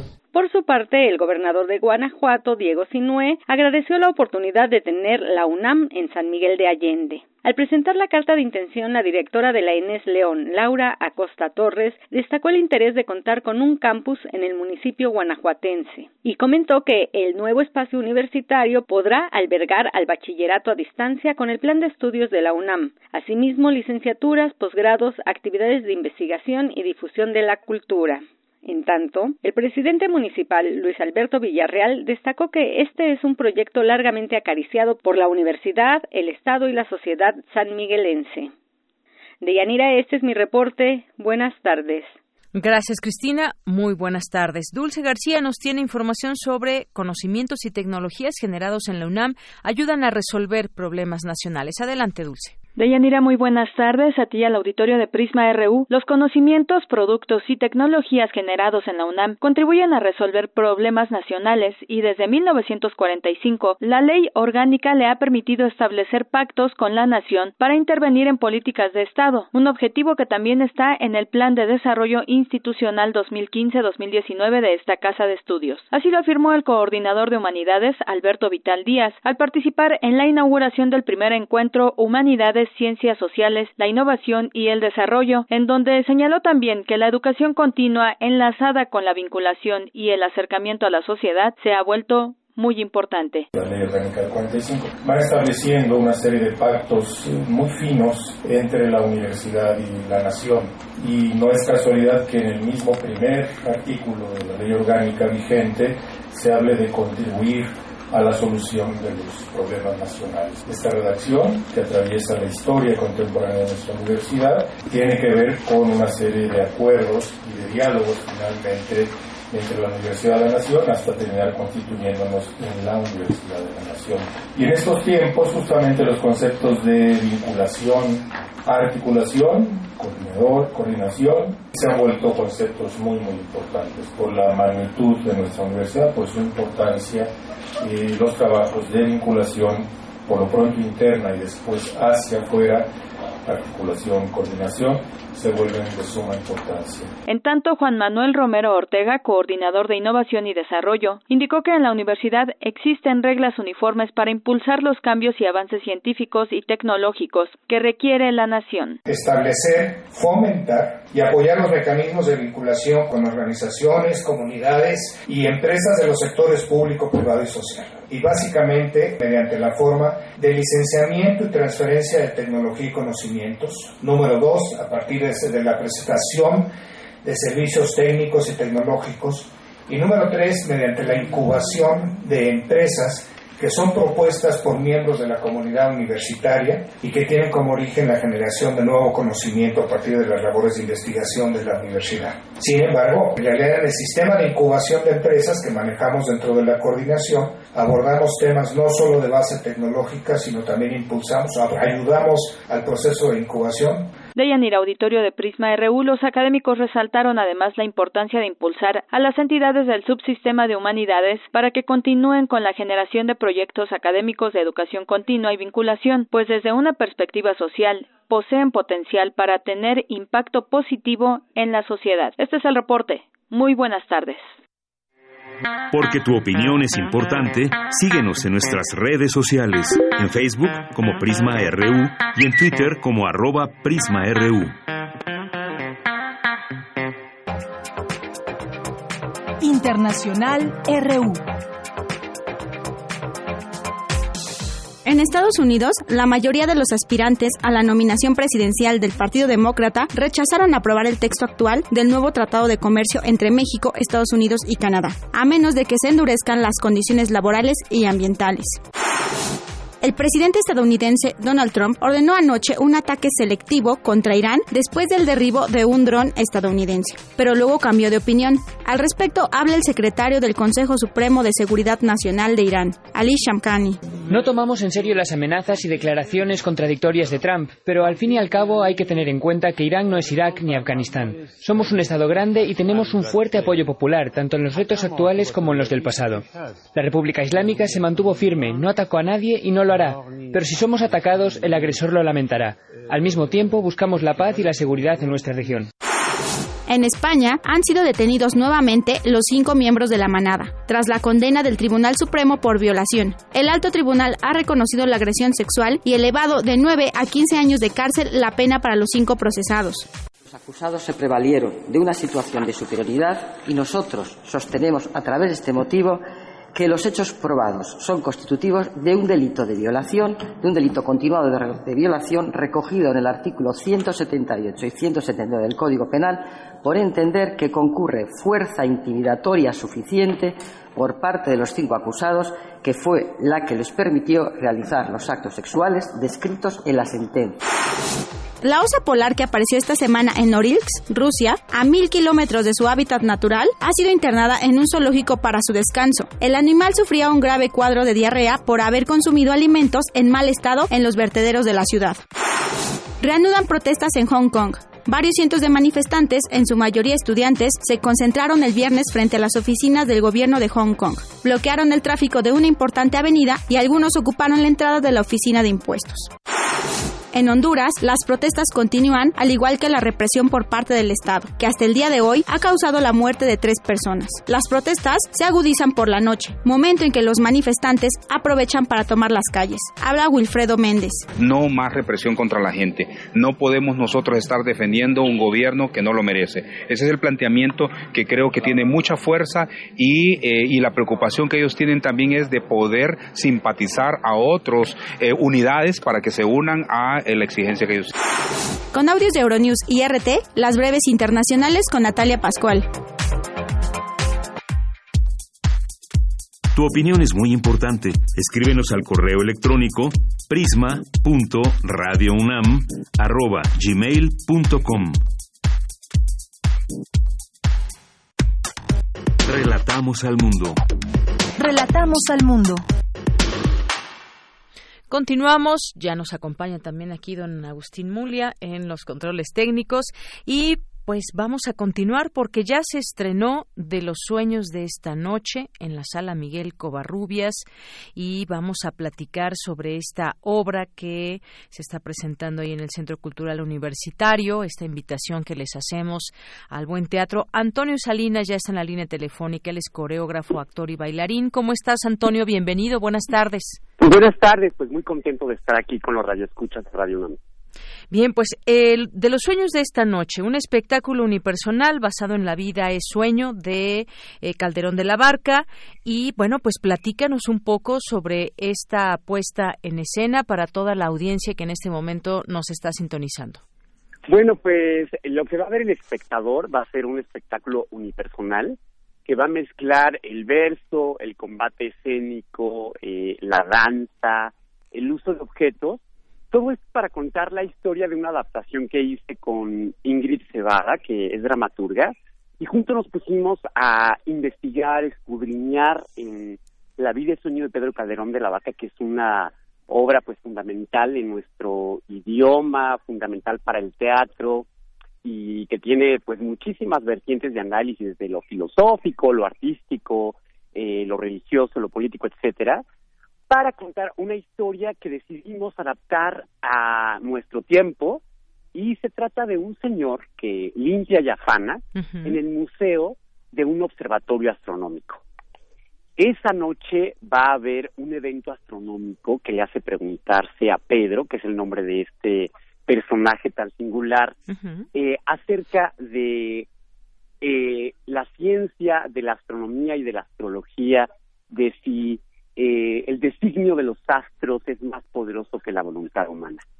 Entonces, pues, a fuerza de que llega una pieza, en un, un telescopio antiguo del siglo antepasado, que por cierto existe, el, el escenógrafo Jesús Hernández se basó en el original que radica en el Museo de Madrid, en el Museo Astronómico, y llega esta pieza y desata, eh, pues, este despliegue de lo que le va a ocurrir a Pedro para preguntarse si estamos llamados o no a ser reyes. Es decir, un poco la libertad que puede tener el ser humano ante una situación en la que se encuentra inmerso. Fíjate que sí, digamos, hay una, hay, digamos, leer la, la vida y sueño de Pedro Calderón de la Barca, pues tiene muchísimas posibilidades de lectura, ¿no? eh, hay quien la coloca como una de las obras eh, que contiene la mayor carga de violencia. Hay quien dice no, este forma parte del arte eh, benévolo, que habla acerca de la reconciliación consigo mismo. Y nosotros decidimos de alguna manera equilibrar las dos fuerzas. ocupando la fuerza del combate y de la danza y de la palabra y de la furia que se necesita para jugar el verso, eh, lo conjugamos con esta ternura de utilización de objetos, de esta sensualidad, de esta sensorialidad que también tiene la obra, donde, pues sí, la gran pregunta que todos nos hacemos, ¿qué es la vida, verdad? ¿Qué, ¿Qué, es esto que estamos viviendo? Así es. Esta, vamos a asistir a esta una noche, digamos, fuera de lo común, donde también el mundo se encuentra en la víspera de un gran eclipse lunar. Mm, mira, eh, eh, lo que pasa en, en el drama original de Calderón es que se cuenta que Segismundo nació el día de un eclipse, un eclipse solar que puso rojo al astro rey. Y lo que nosotros como espejo de este príncipe decidimos, nos preguntamos, ¿cuál sería el espejo de, de un príncipe hoy? Y dijimos, bueno, por oposición, alguien que no es visto, que es visibilizado, que está ahí también preguntándose sobre la vida, porque al final de cuentas la gente que limpia y afana en museos, y en ese tipo de lugares se escucha mucha información, es una actividad repetitiva que vuelve meditativa la acción. Y cuando tú platicas con la gente de servicio de museos, de universidades, en fin, son gente cargada de sabiduría. Y también así como espejo quisimos en nuestra obra poner un eclipse lunar. Entonces, digamos, recientemente justo acaba de pasar una luna de sangre que la acabamos de vivir hace el año pasado y quisimos ocupar ese, ese evento astronómico para ponerlo en nuestra obra. Entonces va a ocurrir este evento de eclipse lunar y Pedro pues le tiene mucho miedo porque él también nació en un eclipse lunar. Muy bien. Bueno, pues esto es parte de lo que tendremos oportunidad de escuchar y de ser parte y de, y de, identificarnos finalmente con todas estas interrogantes que siempre están presentes en nuestra vida, Antonio. Absolutamente. Sí, bueno, preguntarnos, este, fíjate que hay, hay, nos echamos un clavado a revisar las diversas interpretaciones para luego generar una personal y hay quien ha comparado la vida y sueño dándole una lectura casi budista donde todo es maya, todo es ilusión.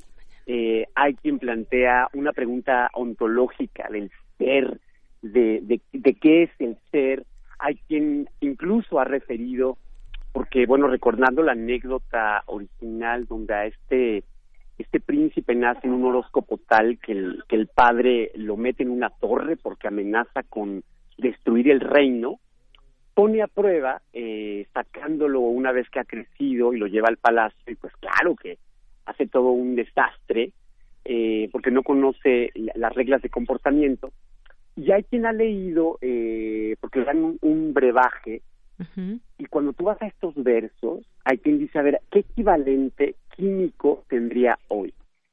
Tenía una asesoría con una maestra de actuación en versos.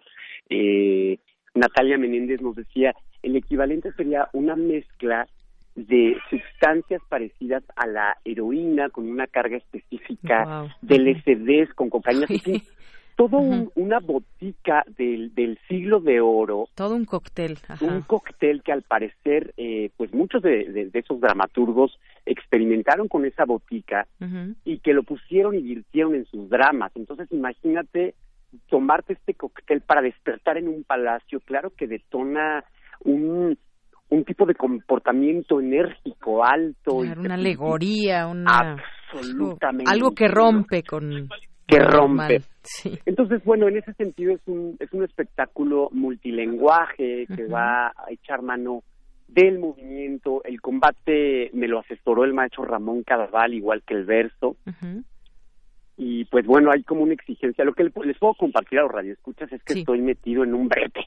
Yo mismo me metí en un boleto de altos vuelos porque hay que decir verso, ocupar una escenografía eh, compleja, complicada a nivel técnico, pero muy rica a la vez, con un vestuario hecho por la maestra Estela Faguaga, eh, y, bueno, ir contando esta historia al tiempo de que todos los elementos técnicos ha sido un reto muy grande. Y estar aquí en, la sala Covarrubias ha sido realmente un regalo, ¿no? Porque nos han dado una enorme bienvenida y me parece importante, pues, remarcar que es una coproducción una coproducción de Danza UNAM con Teatro UNAM, aludiendo a pues una postura interdisciplinaria, una postura interinstitucional que la verdad a mí me da mucha alegría que tengamos hoy un lugar en la universidad para poder dialogar con la multidisciplina porque los tiempos lo están pidiendo y, me alegra que que los directores, en este caso el maestro Juan Meliá, la maestra Evo Sotelo, eh, muestran una apertura para poder dialogar de esta manera y nos sentimos el grupo, la compañía muy contentos de estar aquí en la UNAM. Muy bien. Bueno, pues eh, esta obra de Pedro Calderón de la Barca, que además, bueno, pues se estrenó en 1635, imagínate, en su momento. Yo la voy a ver este fin de semana, ya les eh. platicaré a los radioescuchas, porque además me dicen, Antonio, que tenemos pases, cinco pases para el viernes, cinco pases para el sábado y cinco pases dobles para el domingo domingo. Así que está nuestro público también de agasajo para que se lleven estos pases dobles y puedan ir. Y además, pues a todas las personas que nos estén escuchando, de verdad se las recomendamos. Es Teatro Danza Calidad UNAM. Y bueno, pues ya veremos todo este trabajo también que tú realizas, Antonio. Muchísimas gracias. Muchísimas gracias a todos los radioescuchas y los esperamos aquí este viernes a las 8 de la noche sábado a las 7, domingo a las 6 de la tarde en el Centro Cultural Universitario, en la Sala Miguel Covarrubias. Y del 14 al 30 de junio es la temporada. Así es, nos quedan todavía este fin de semana y el que viene. Muy bien. Pues un gusto platicar contigo, Antonio, y mucho éxito. Muchas gracias. Hasta luego. Hasta luego. Muy buenas tardes. Así que llámenos al 55 36 43 39 y nos indican si quieren un pase para el viernes, sábado o domingo. Hoy tal vez no tengan planes. Bueno, pues márquenos inmediatamente. Mañana, sábado y domingo también cinco pases dobles. Y vamos a continuar ahora con los deportes con mi compañero Moisés González. Deportes RU.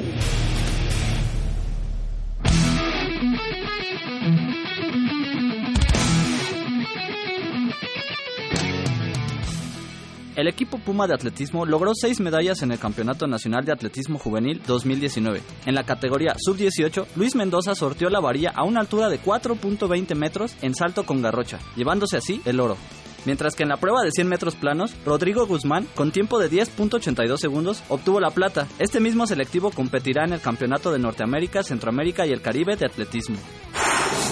El canotaje de la UNAM concluyó su participación en la Olimpiada Nacional Juvenil 2019 con ocho medallas, dos de oro, cuatro platas y dos de bronce. Gustavo Eslava Rosas fue quien conquistó las dos preseas doradas en las pruebas de 1000 y 5000 metros. En la rama femenil, Lucero Mendoza y Samantha Caballero en la prueba de K2 500 metros cosecharon la medalla de plata.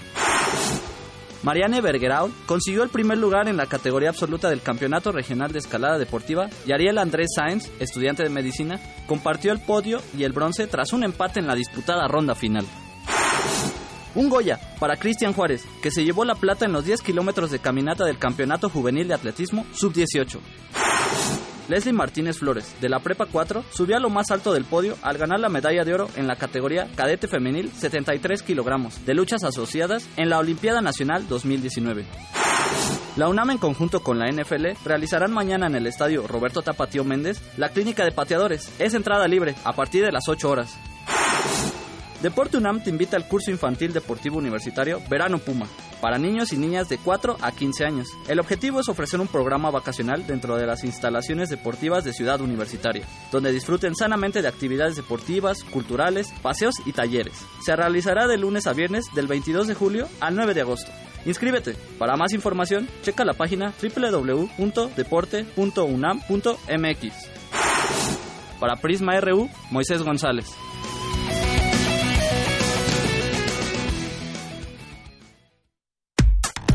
Relatamos al mundo. Relatamos al mundo. Porque tu opinión es importante, síguenos en nuestras redes sociales, en Facebook como Prisma RU y en Twitter como arroba PrismaRU.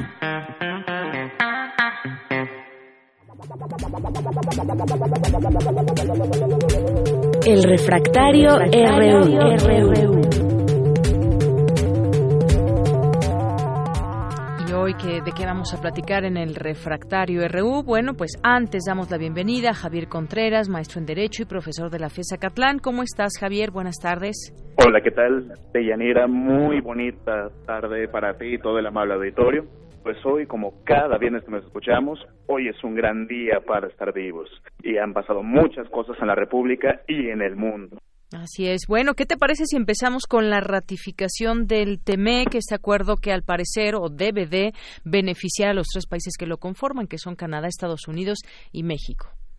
Efectivamente, Deyanira, estamos hablando de algo importantísimo para la región económica, y me refiero a América del Norte. Sabremos en esta historia reciente de México Ah, de libre comercio del NAFTA, es decir, el Telecán. En este caso, el TEMEC es una especie de actualización o reedición de ese Telecán para las personas que no estén tan familiarizadas con el tema. Sin embargo, sabremos que ocurrieron varias problemáticas allá con el gobierno de Estados Unidos para poder implementar este nuevo tratado y que ahora se discutiera en el Senado de México para su ratificación. Hemos gastado ya tiempo para entender un poco este problema migratorio y comercial que tuvimos entre México y Estados Unidos, pero ya el tema hoy es la ratificación en el Senado mexicano. ¿Qué es lo que ha ocurrido? Nuestro sistema jurídico demanda que los senadores, que las senadoras ratifiquen con por lo menos las dos terceras partes del Senado la eh, aprobación, la aplicación de este tratado ya como una norma interna del Estado mexicano. Esto ocurrió con apenas unos cuatro votos en contra, de los cuales uno es muy resaltable, que sería el de la senadora Jesusa, que forma parte de la bancada de Moreno. Aquí es importante resaltar que ella ha mencionado que este tratado pues perpetúa el modelo de depredación económico neoliberal. Sin embargo, se trata también de un gran avance económico para la región porque permite consolidar la posición de México como un agente alto de diplomacia internacional y que ha logrado sacar avante todos los conflictos que se tuvieron con Estados Unidos hasta la fecha. Así es. Bueno, pues seguiremos en ello porque pues los beneficios se supone seguirán para los seis países. Tiene que ver con aranceles, tiene que ver con muchas muchas cosas. Hay distintos capítulos ah, eh, en la redacción que se deberán ir cumpliendo poco a poco. Y por otra parte, Javier, está este encuentro entre el presidente mexicano Andrés Manuel López Obrador y Nayib Bukele eh, y que bueno, pues esto es parte también de lo que hablaron, que tiene que ver con qué hacer con esta frontera que tenemos en común con distintos países y sobre todo también los países que pues eh, desafortunadamente están expulsando a muchos connacionales eh, que se adentran en nuestro territorio para llegar a Estados Unidos. Así que pues como ves va, a haber ya ya hay información de que va a haber un fondo específicamente para apoyar a toda esta situación y, y sobre todo pues a los migrantes. Efectivamente, de llanera, cuando hablamos acerca del fenómeno migratorio, pues hablamos de uno de los principales problemas que tenemos hoy en México, pero que me parece que el presidente López Obrador ha dado un viraje histórico para poder atender esta temática. En primer lugar, y desde el principio del sexenio, fue impulsar este acuerdo para el desarrollo de Centroamérica de la mano de la CEPAL, la Comisión Económica para América Latina, eh, dirigida también por una mexicana, Alicia Bárcena, y que nos permitirá ahora llevar un nuevo modelo de desarrollo con los países de Centroamérica. Hay que recordar también un poco de historia en este caso. En los 70 y mucho antes de la ratificación del primer Telecán, se solía decir acerca de México que era el hermano mayor de Centroamérica. Hoy el subsecretario para Relaciones Exteriores de América Latina y el Caribe ha mencionado que no debemos tener ese tipo de calificativos, que únicamente se trata de la cooperación entre los países del Triángulo Norte, es decir, los países de Centroamérica, en este caso como primer estado que se ha subido bien al barco, el estado de El Salvador, para poder llevar un nuevo modelo de cooperación internacional y promover el desarrollo económico y humano de la región. En este plan, pues tenemos ya la propuesta sólida de la inversión de más de 30 millones de dólares para poder desarrollar la región y entre ello considerar la ampliación del programa Sembrando Vida, lo que va a dar también 50 mil hectáreas sembradas de árboles frutales y maderables, como lo ha mencionado el presidente, pero ya no solamente en territorio mexicano, sino dándole trabajo a los salvadoreños para poder sembrar en aquellas tierras propias y evitar el fenómeno de la migración forzada. Así es. Se hablaba de dónde van a salir estos recursos. Bueno, pues es de un fondo llamado Fondo Yucatán, lo informaba el canciller Marcelo Ebrard en este sentido, y de ahí, desde este, estos recursos serán tomados de este fondo. Efectivamente, de ingeniería los recursos están ahí, por fortuna, son programas especiales y es algo que tendríamos que pensar no solamente como una especie de contención migratoria para la frontera sur de México, sino también desde la vocación humanitaria, diplomática y en materia de derechos humanos que tiene nuestro gobierno, reconocer que lo que ocurre en los otros países también es una forma de tener un activismo diplomático, lo cual exigían algunos sectores conservadores en otras partes del país durante la discusión pública anterior, que hoy ya tenemos. Creo que el papel de México hoy en la región es importantísimo. Así es, yo creo que el involucramiento de distintas autoridades de México, Estados Unidos, Centroamérica, incluso, bueno, este llamado y esta petición para que la ONU también participe, pues debe, debe salir algo bueno, esperemos, de todo esto. Y por último, eh, Javier, las cifras del empleo del IMSS y la posible baja de, en la generación de empleos, todo un tema se volvió esto. Eh, por esta situación me gustaría que nos platicaras tu punto de vista. Hace rato entrevistábamos a un académico y nos decía que aún es pronto para, para saber si se está yendo por el buen camino o no en este sentido de los empleos y que no se podía comparar este, este mes con el del año pasado, que ya iba pues a finales del sexenio pasado, cuando este está iniciando. Efectivamente, de Deyanira, yo no podría coincidir más. Tenemos que pensar lo siguiente. Es cierto que podríamos hacer una comparación, digamos, negativa o de decrecimiento en la generación de empleos si comparamos este año con el año inmediatamente anterior. No importa que se trate del mismo mes. Pensemos en lo siguiente. Estas políticas nuevas que está impulsando el gobierno de la República también en su momento tuvieron sus propias políticas, la administración anterior. Lo que tendríamos que comparar en realidad es este mismo mes, pero al principio de sexenio. Y ahí se demuestra, con lo mismo que mencionó el director general del IMSO, de Robledo, que hemos tenido un aumento superior al 30% en las cifras de empleo cuando lo comparamos con el sexenio inmediatamente anterior, pero en el mismo momento de desarrollo de las políticas del gobierno de aquel entonces. Es incomparable la cifra del año pasado porque todavía no se tiene ninguna política del todo consolidada. Efectivamente, estamos hablando de que es muy pronto para poder realizar este tipo de evaluaciones. Ahora, pensemos lo siguiente. La gente, los compañeros, eh, la ciudadanía, llega a pensar que el gobierno es una especie de promotor de empleos y de creador, es decir, que el gobierno de pronto dice que se hagan cinco mil empleos y surgen cinco mil empleos. No funciona de esa manera. Lo que tiene que hacer el gobierno es incentivar a los privados para que inviertan, surjan nuevas industrias, nuevas oportunidades de empleo y a partir de ello ya se puede hablar del incentivo de generación de empleos. A mí me parece que deberíamos recuperar este acuerdo que logró el presidente López Obrador con el Consejo Coordinado Empresarial y otras cámaras empresariales para poder fomentar ese empleo y entonces alcanzar las cifras de crecimiento a las cuales ha comprometido el gobierno de México. Hay que pensar en ello. ¿Quiénes son realmente los que generan el empleo? No solamente el sector público, sino también cuál es la responsabilidad de los proviados para poder eh, desarrollar estas cifras. Muy bien. Bueno, pues sí, efectivamente los empresarios también tienen mucho que ver y también, pues en algún otro momento hablaremos de la brecha salarial también, que es todo un tema y que está ligado al empleo. Pues muchísimas gracias, como siempre, Javier Contreras. Muchísimas gracias, Deyanira. Cuídense mucho para ti y para todo el amable auditorio. Que tengan un excelente fin de semana. Igual para ti. Hasta luego. Un abrazo. Hasta luego. Buenas tardes. Continuamos. Porque tu opinión es importante, síguenos en nuestras redes sociales, en Facebook como Prisma RU y en Twitter como arroba PrismaRU. Relatamos al mundo. Relatamos al mundo.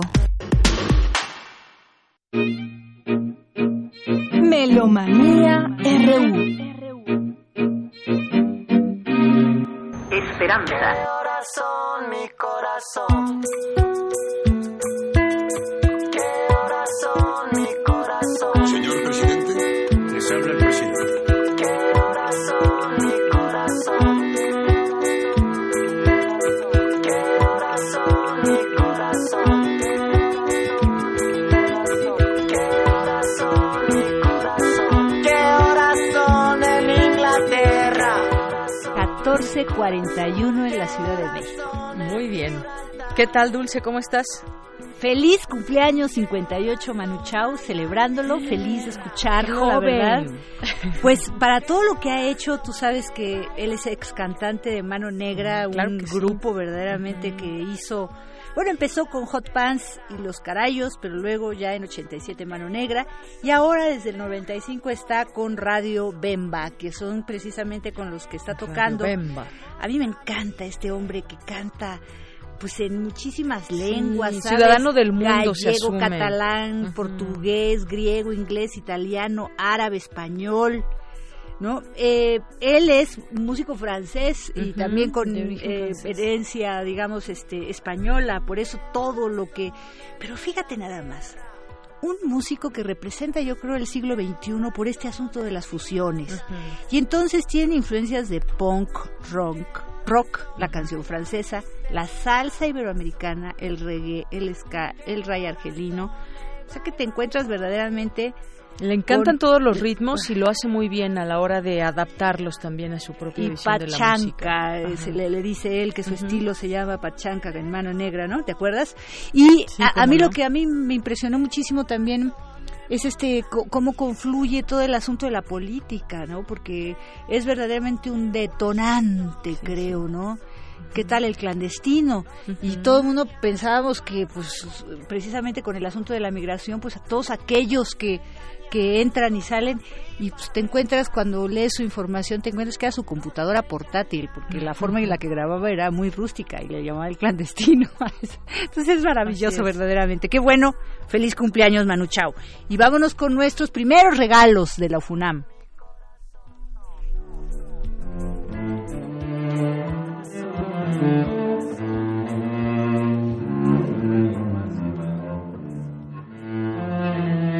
Fíjate cómo esta música, que es para violonchelo solo, de Alexis Aranda, pues yo la siento como un homenaje a Bach, ¿no? De sus suites, sus partitas. En realidad, después de las suites de Bach para violonchelo, pues Benjamin Britten, ¿no? Pero casi no tenemos música para este instrumento solo. Y esta es música de Alex- Alexis Aranda porque él estrena su eh, concierto para violín con Erika Dobochevich. Eh, Erika Dobochevich, nosotros sabemos, es la uh, concertino de la Orquesta Filarmónica de la Ciudad de México.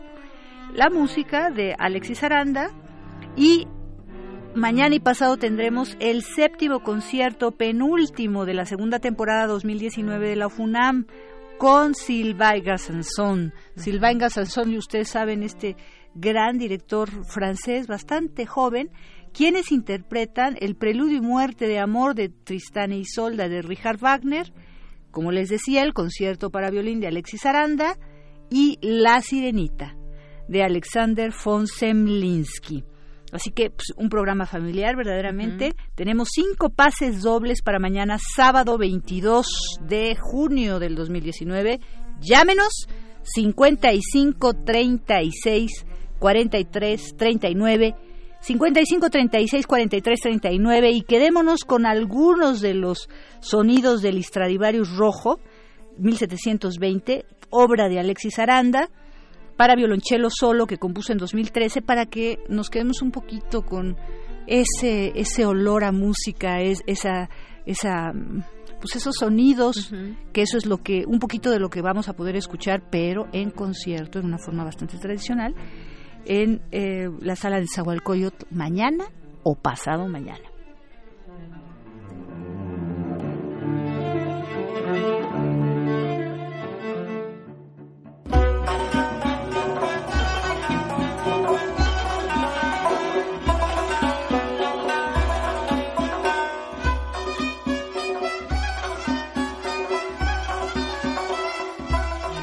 Del cine árabe. Sí, es música persa. Es precisamente porque tenemos a un grupo iraní. El grupo iraní se llama Naya Yemer.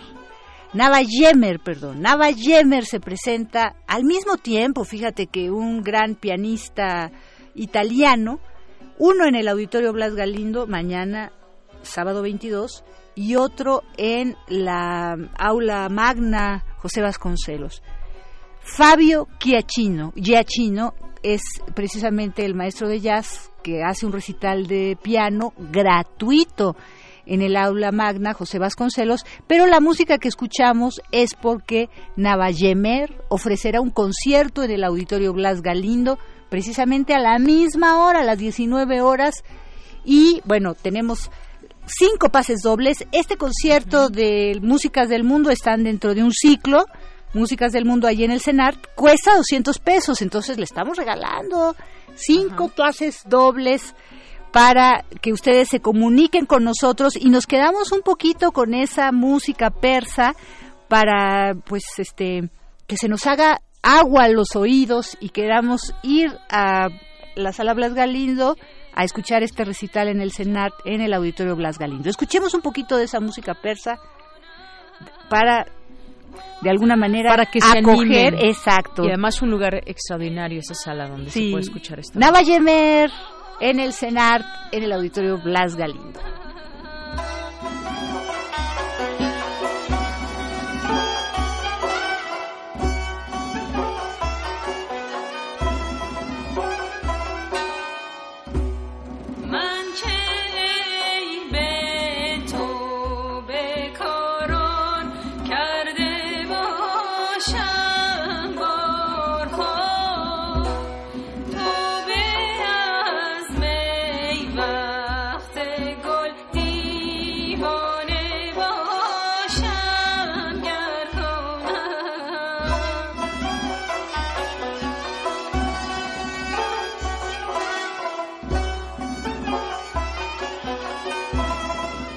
55 36 43 39 y usted se lleva un pase doble del SO5 para escuchar música persa Navayemer en el Auditorio Blas Galindo del CENART.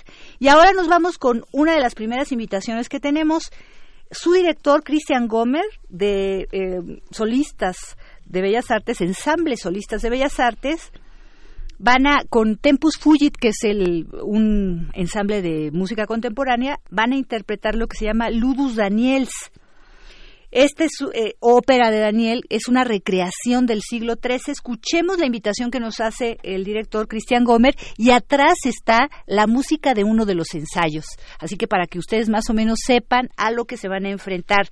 Esto es hoy y el domingo, entrada libre en el Julio Castillo, hoy a las 20 horas el domingo a las 18. Hola amigos melómanos de Prisma RU, les saluda Cristian Gómez, soy el director artístico de Solistas Ensamble. En esta ocasión estoy con ustedes para invitarlos a la ópera de Daniel, que presentamos el día de hoy, viernes 21, a las 8 de la noche y el domingo próximo a las 6 de la tarde en el Teatro Julio Castillo. El Teatro Julio Castillo está en el Centro Cultural del Bosque, exactamente atrás del Auditorio Nacional. Los invitamos en esta ocasión a ver, como les comentaba, a ver y escuchar la ópera de Daniel, que es una adaptación al lenguaje musical moderno de una obra medieval del siglo XIII que compusieron los monjes de la Catedral de Beauvais, que se llamó Ludus Danielis, y es la primera aproximación que existe en la historia de la música occidental a un intento de poner música y teatro en la misma obra, lo que siglos después conoceríamos como ópera, lo que Monteverdi y la Camerata Veneciana eh, hicieron después al generar este mismo intento de teatro y música. En la Edad Media se intentó un par de veces, y la primera que tenemos noticia es esta, Ludus Danielis. La versión que van a escuchar ustedes es una adaptación de Edward Lambert, compositor inglés vive actualmente, y en realidad lo único que hizo es más o menos transcribir a nuestras partituras modernas lo que se escuchaba en ese entonces, en la época del siglo XIII, como Ludus Danielis. La realización vocal, o sea, decir lo que cantan los coros y lo que cantan los, los solistas, también es de él, y la realización instrumental la hicimos nosotros, los músicos que vamos a tocar en el foso en esta ocasión, que integramos Tempus Fugit. Daniel, el profeta Daniel, está interpretado en esta ocasión por Ángel Rus, el tenor de su ensamble, que es el personaje principal. Hay dos personajes también históricos muy conocidos, que son el rey Belsasar, que va a cantar Emilio Carci, y el rey Darío, que va a cantar Gustavo Cuauhtli. Es muy interesante esta puesta en escena porque en realidad nos está contando la historia del profeta Daniel que nos cuenta la Biblia con hechos históricos como el rey Belsasar, que era rey de los babilonios, que fue conquistado después por Darío, rey de los persas.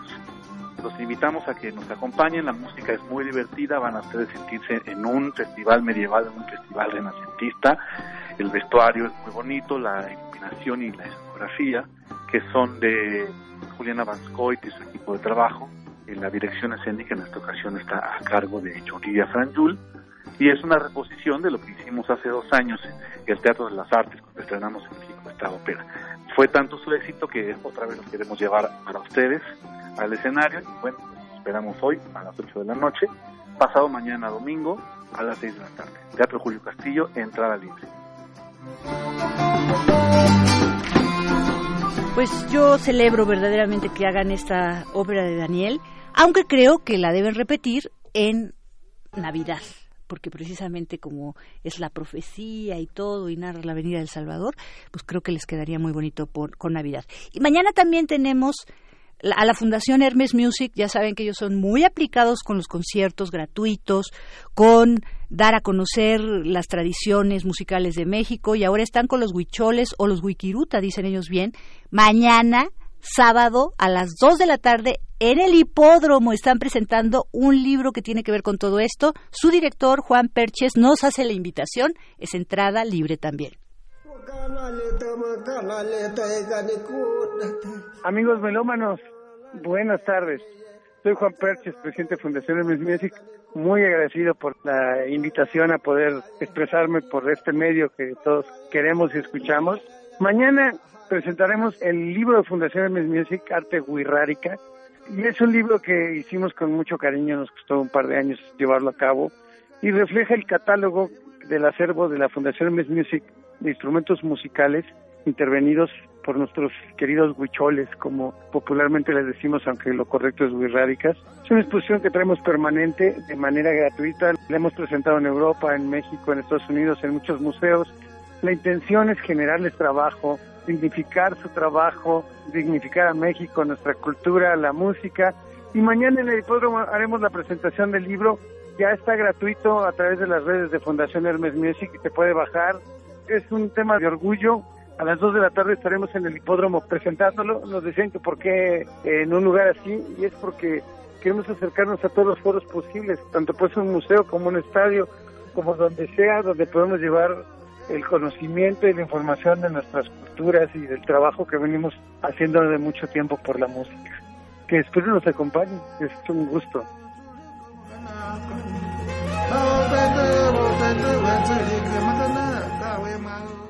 ¿Recuerdas aquel beso? Y tenemos aquí con nosotros en cabina a las Swing Sisters, Selene, Ali, a mí. Muchas gracias por estar con nosotros nuevamente. A ellas estamos escuchando atrás cuando vuelvo a tu lado. Ahora tienen un nuevo concierto en el Tejedor nuevamente el próximo jueves a las 8.30 de la noche.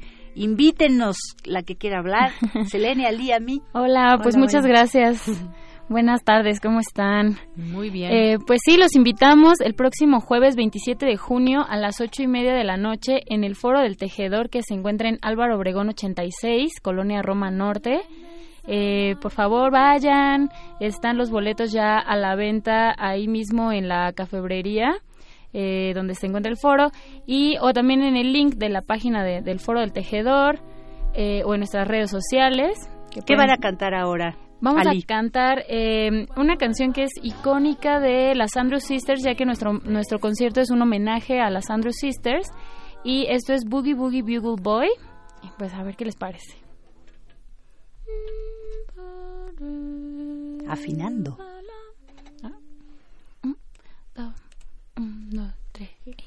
Dap, dap, dap. Dap, dap, dap, dap. He was a famous trumpet man from old Chicago way. He had a boogie style where no one else could play. He was a top man at his craft.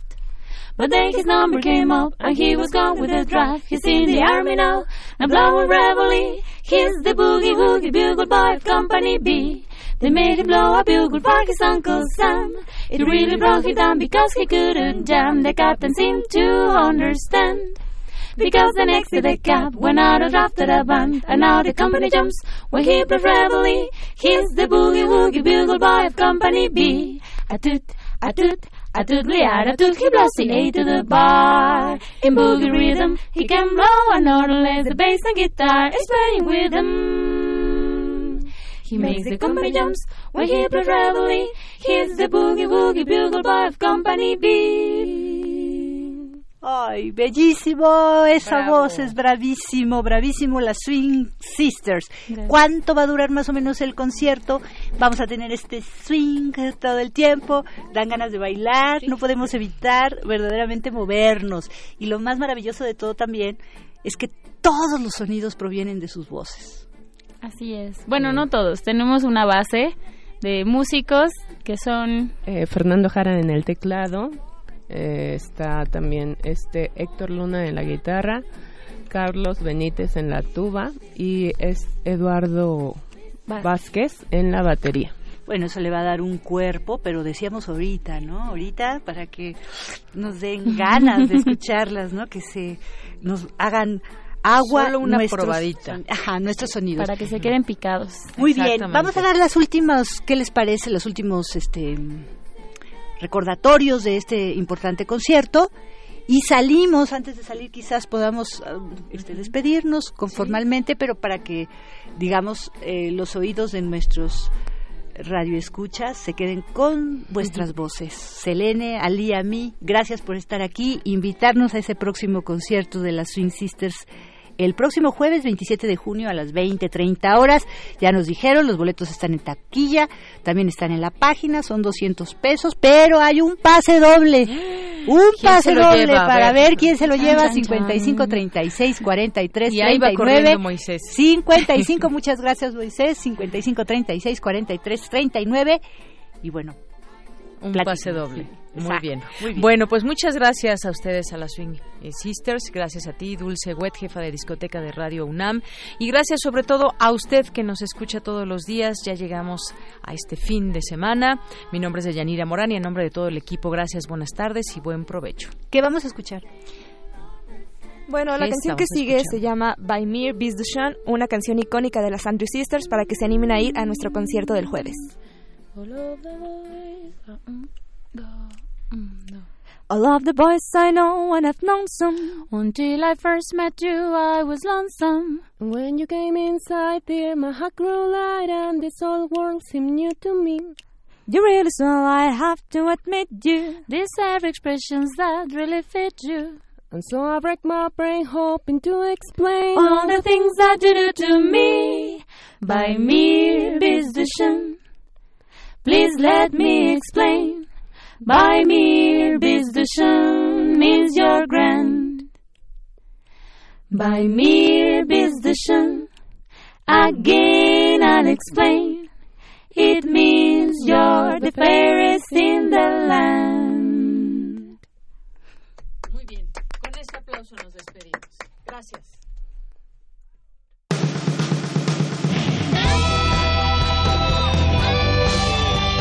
Prisma RU.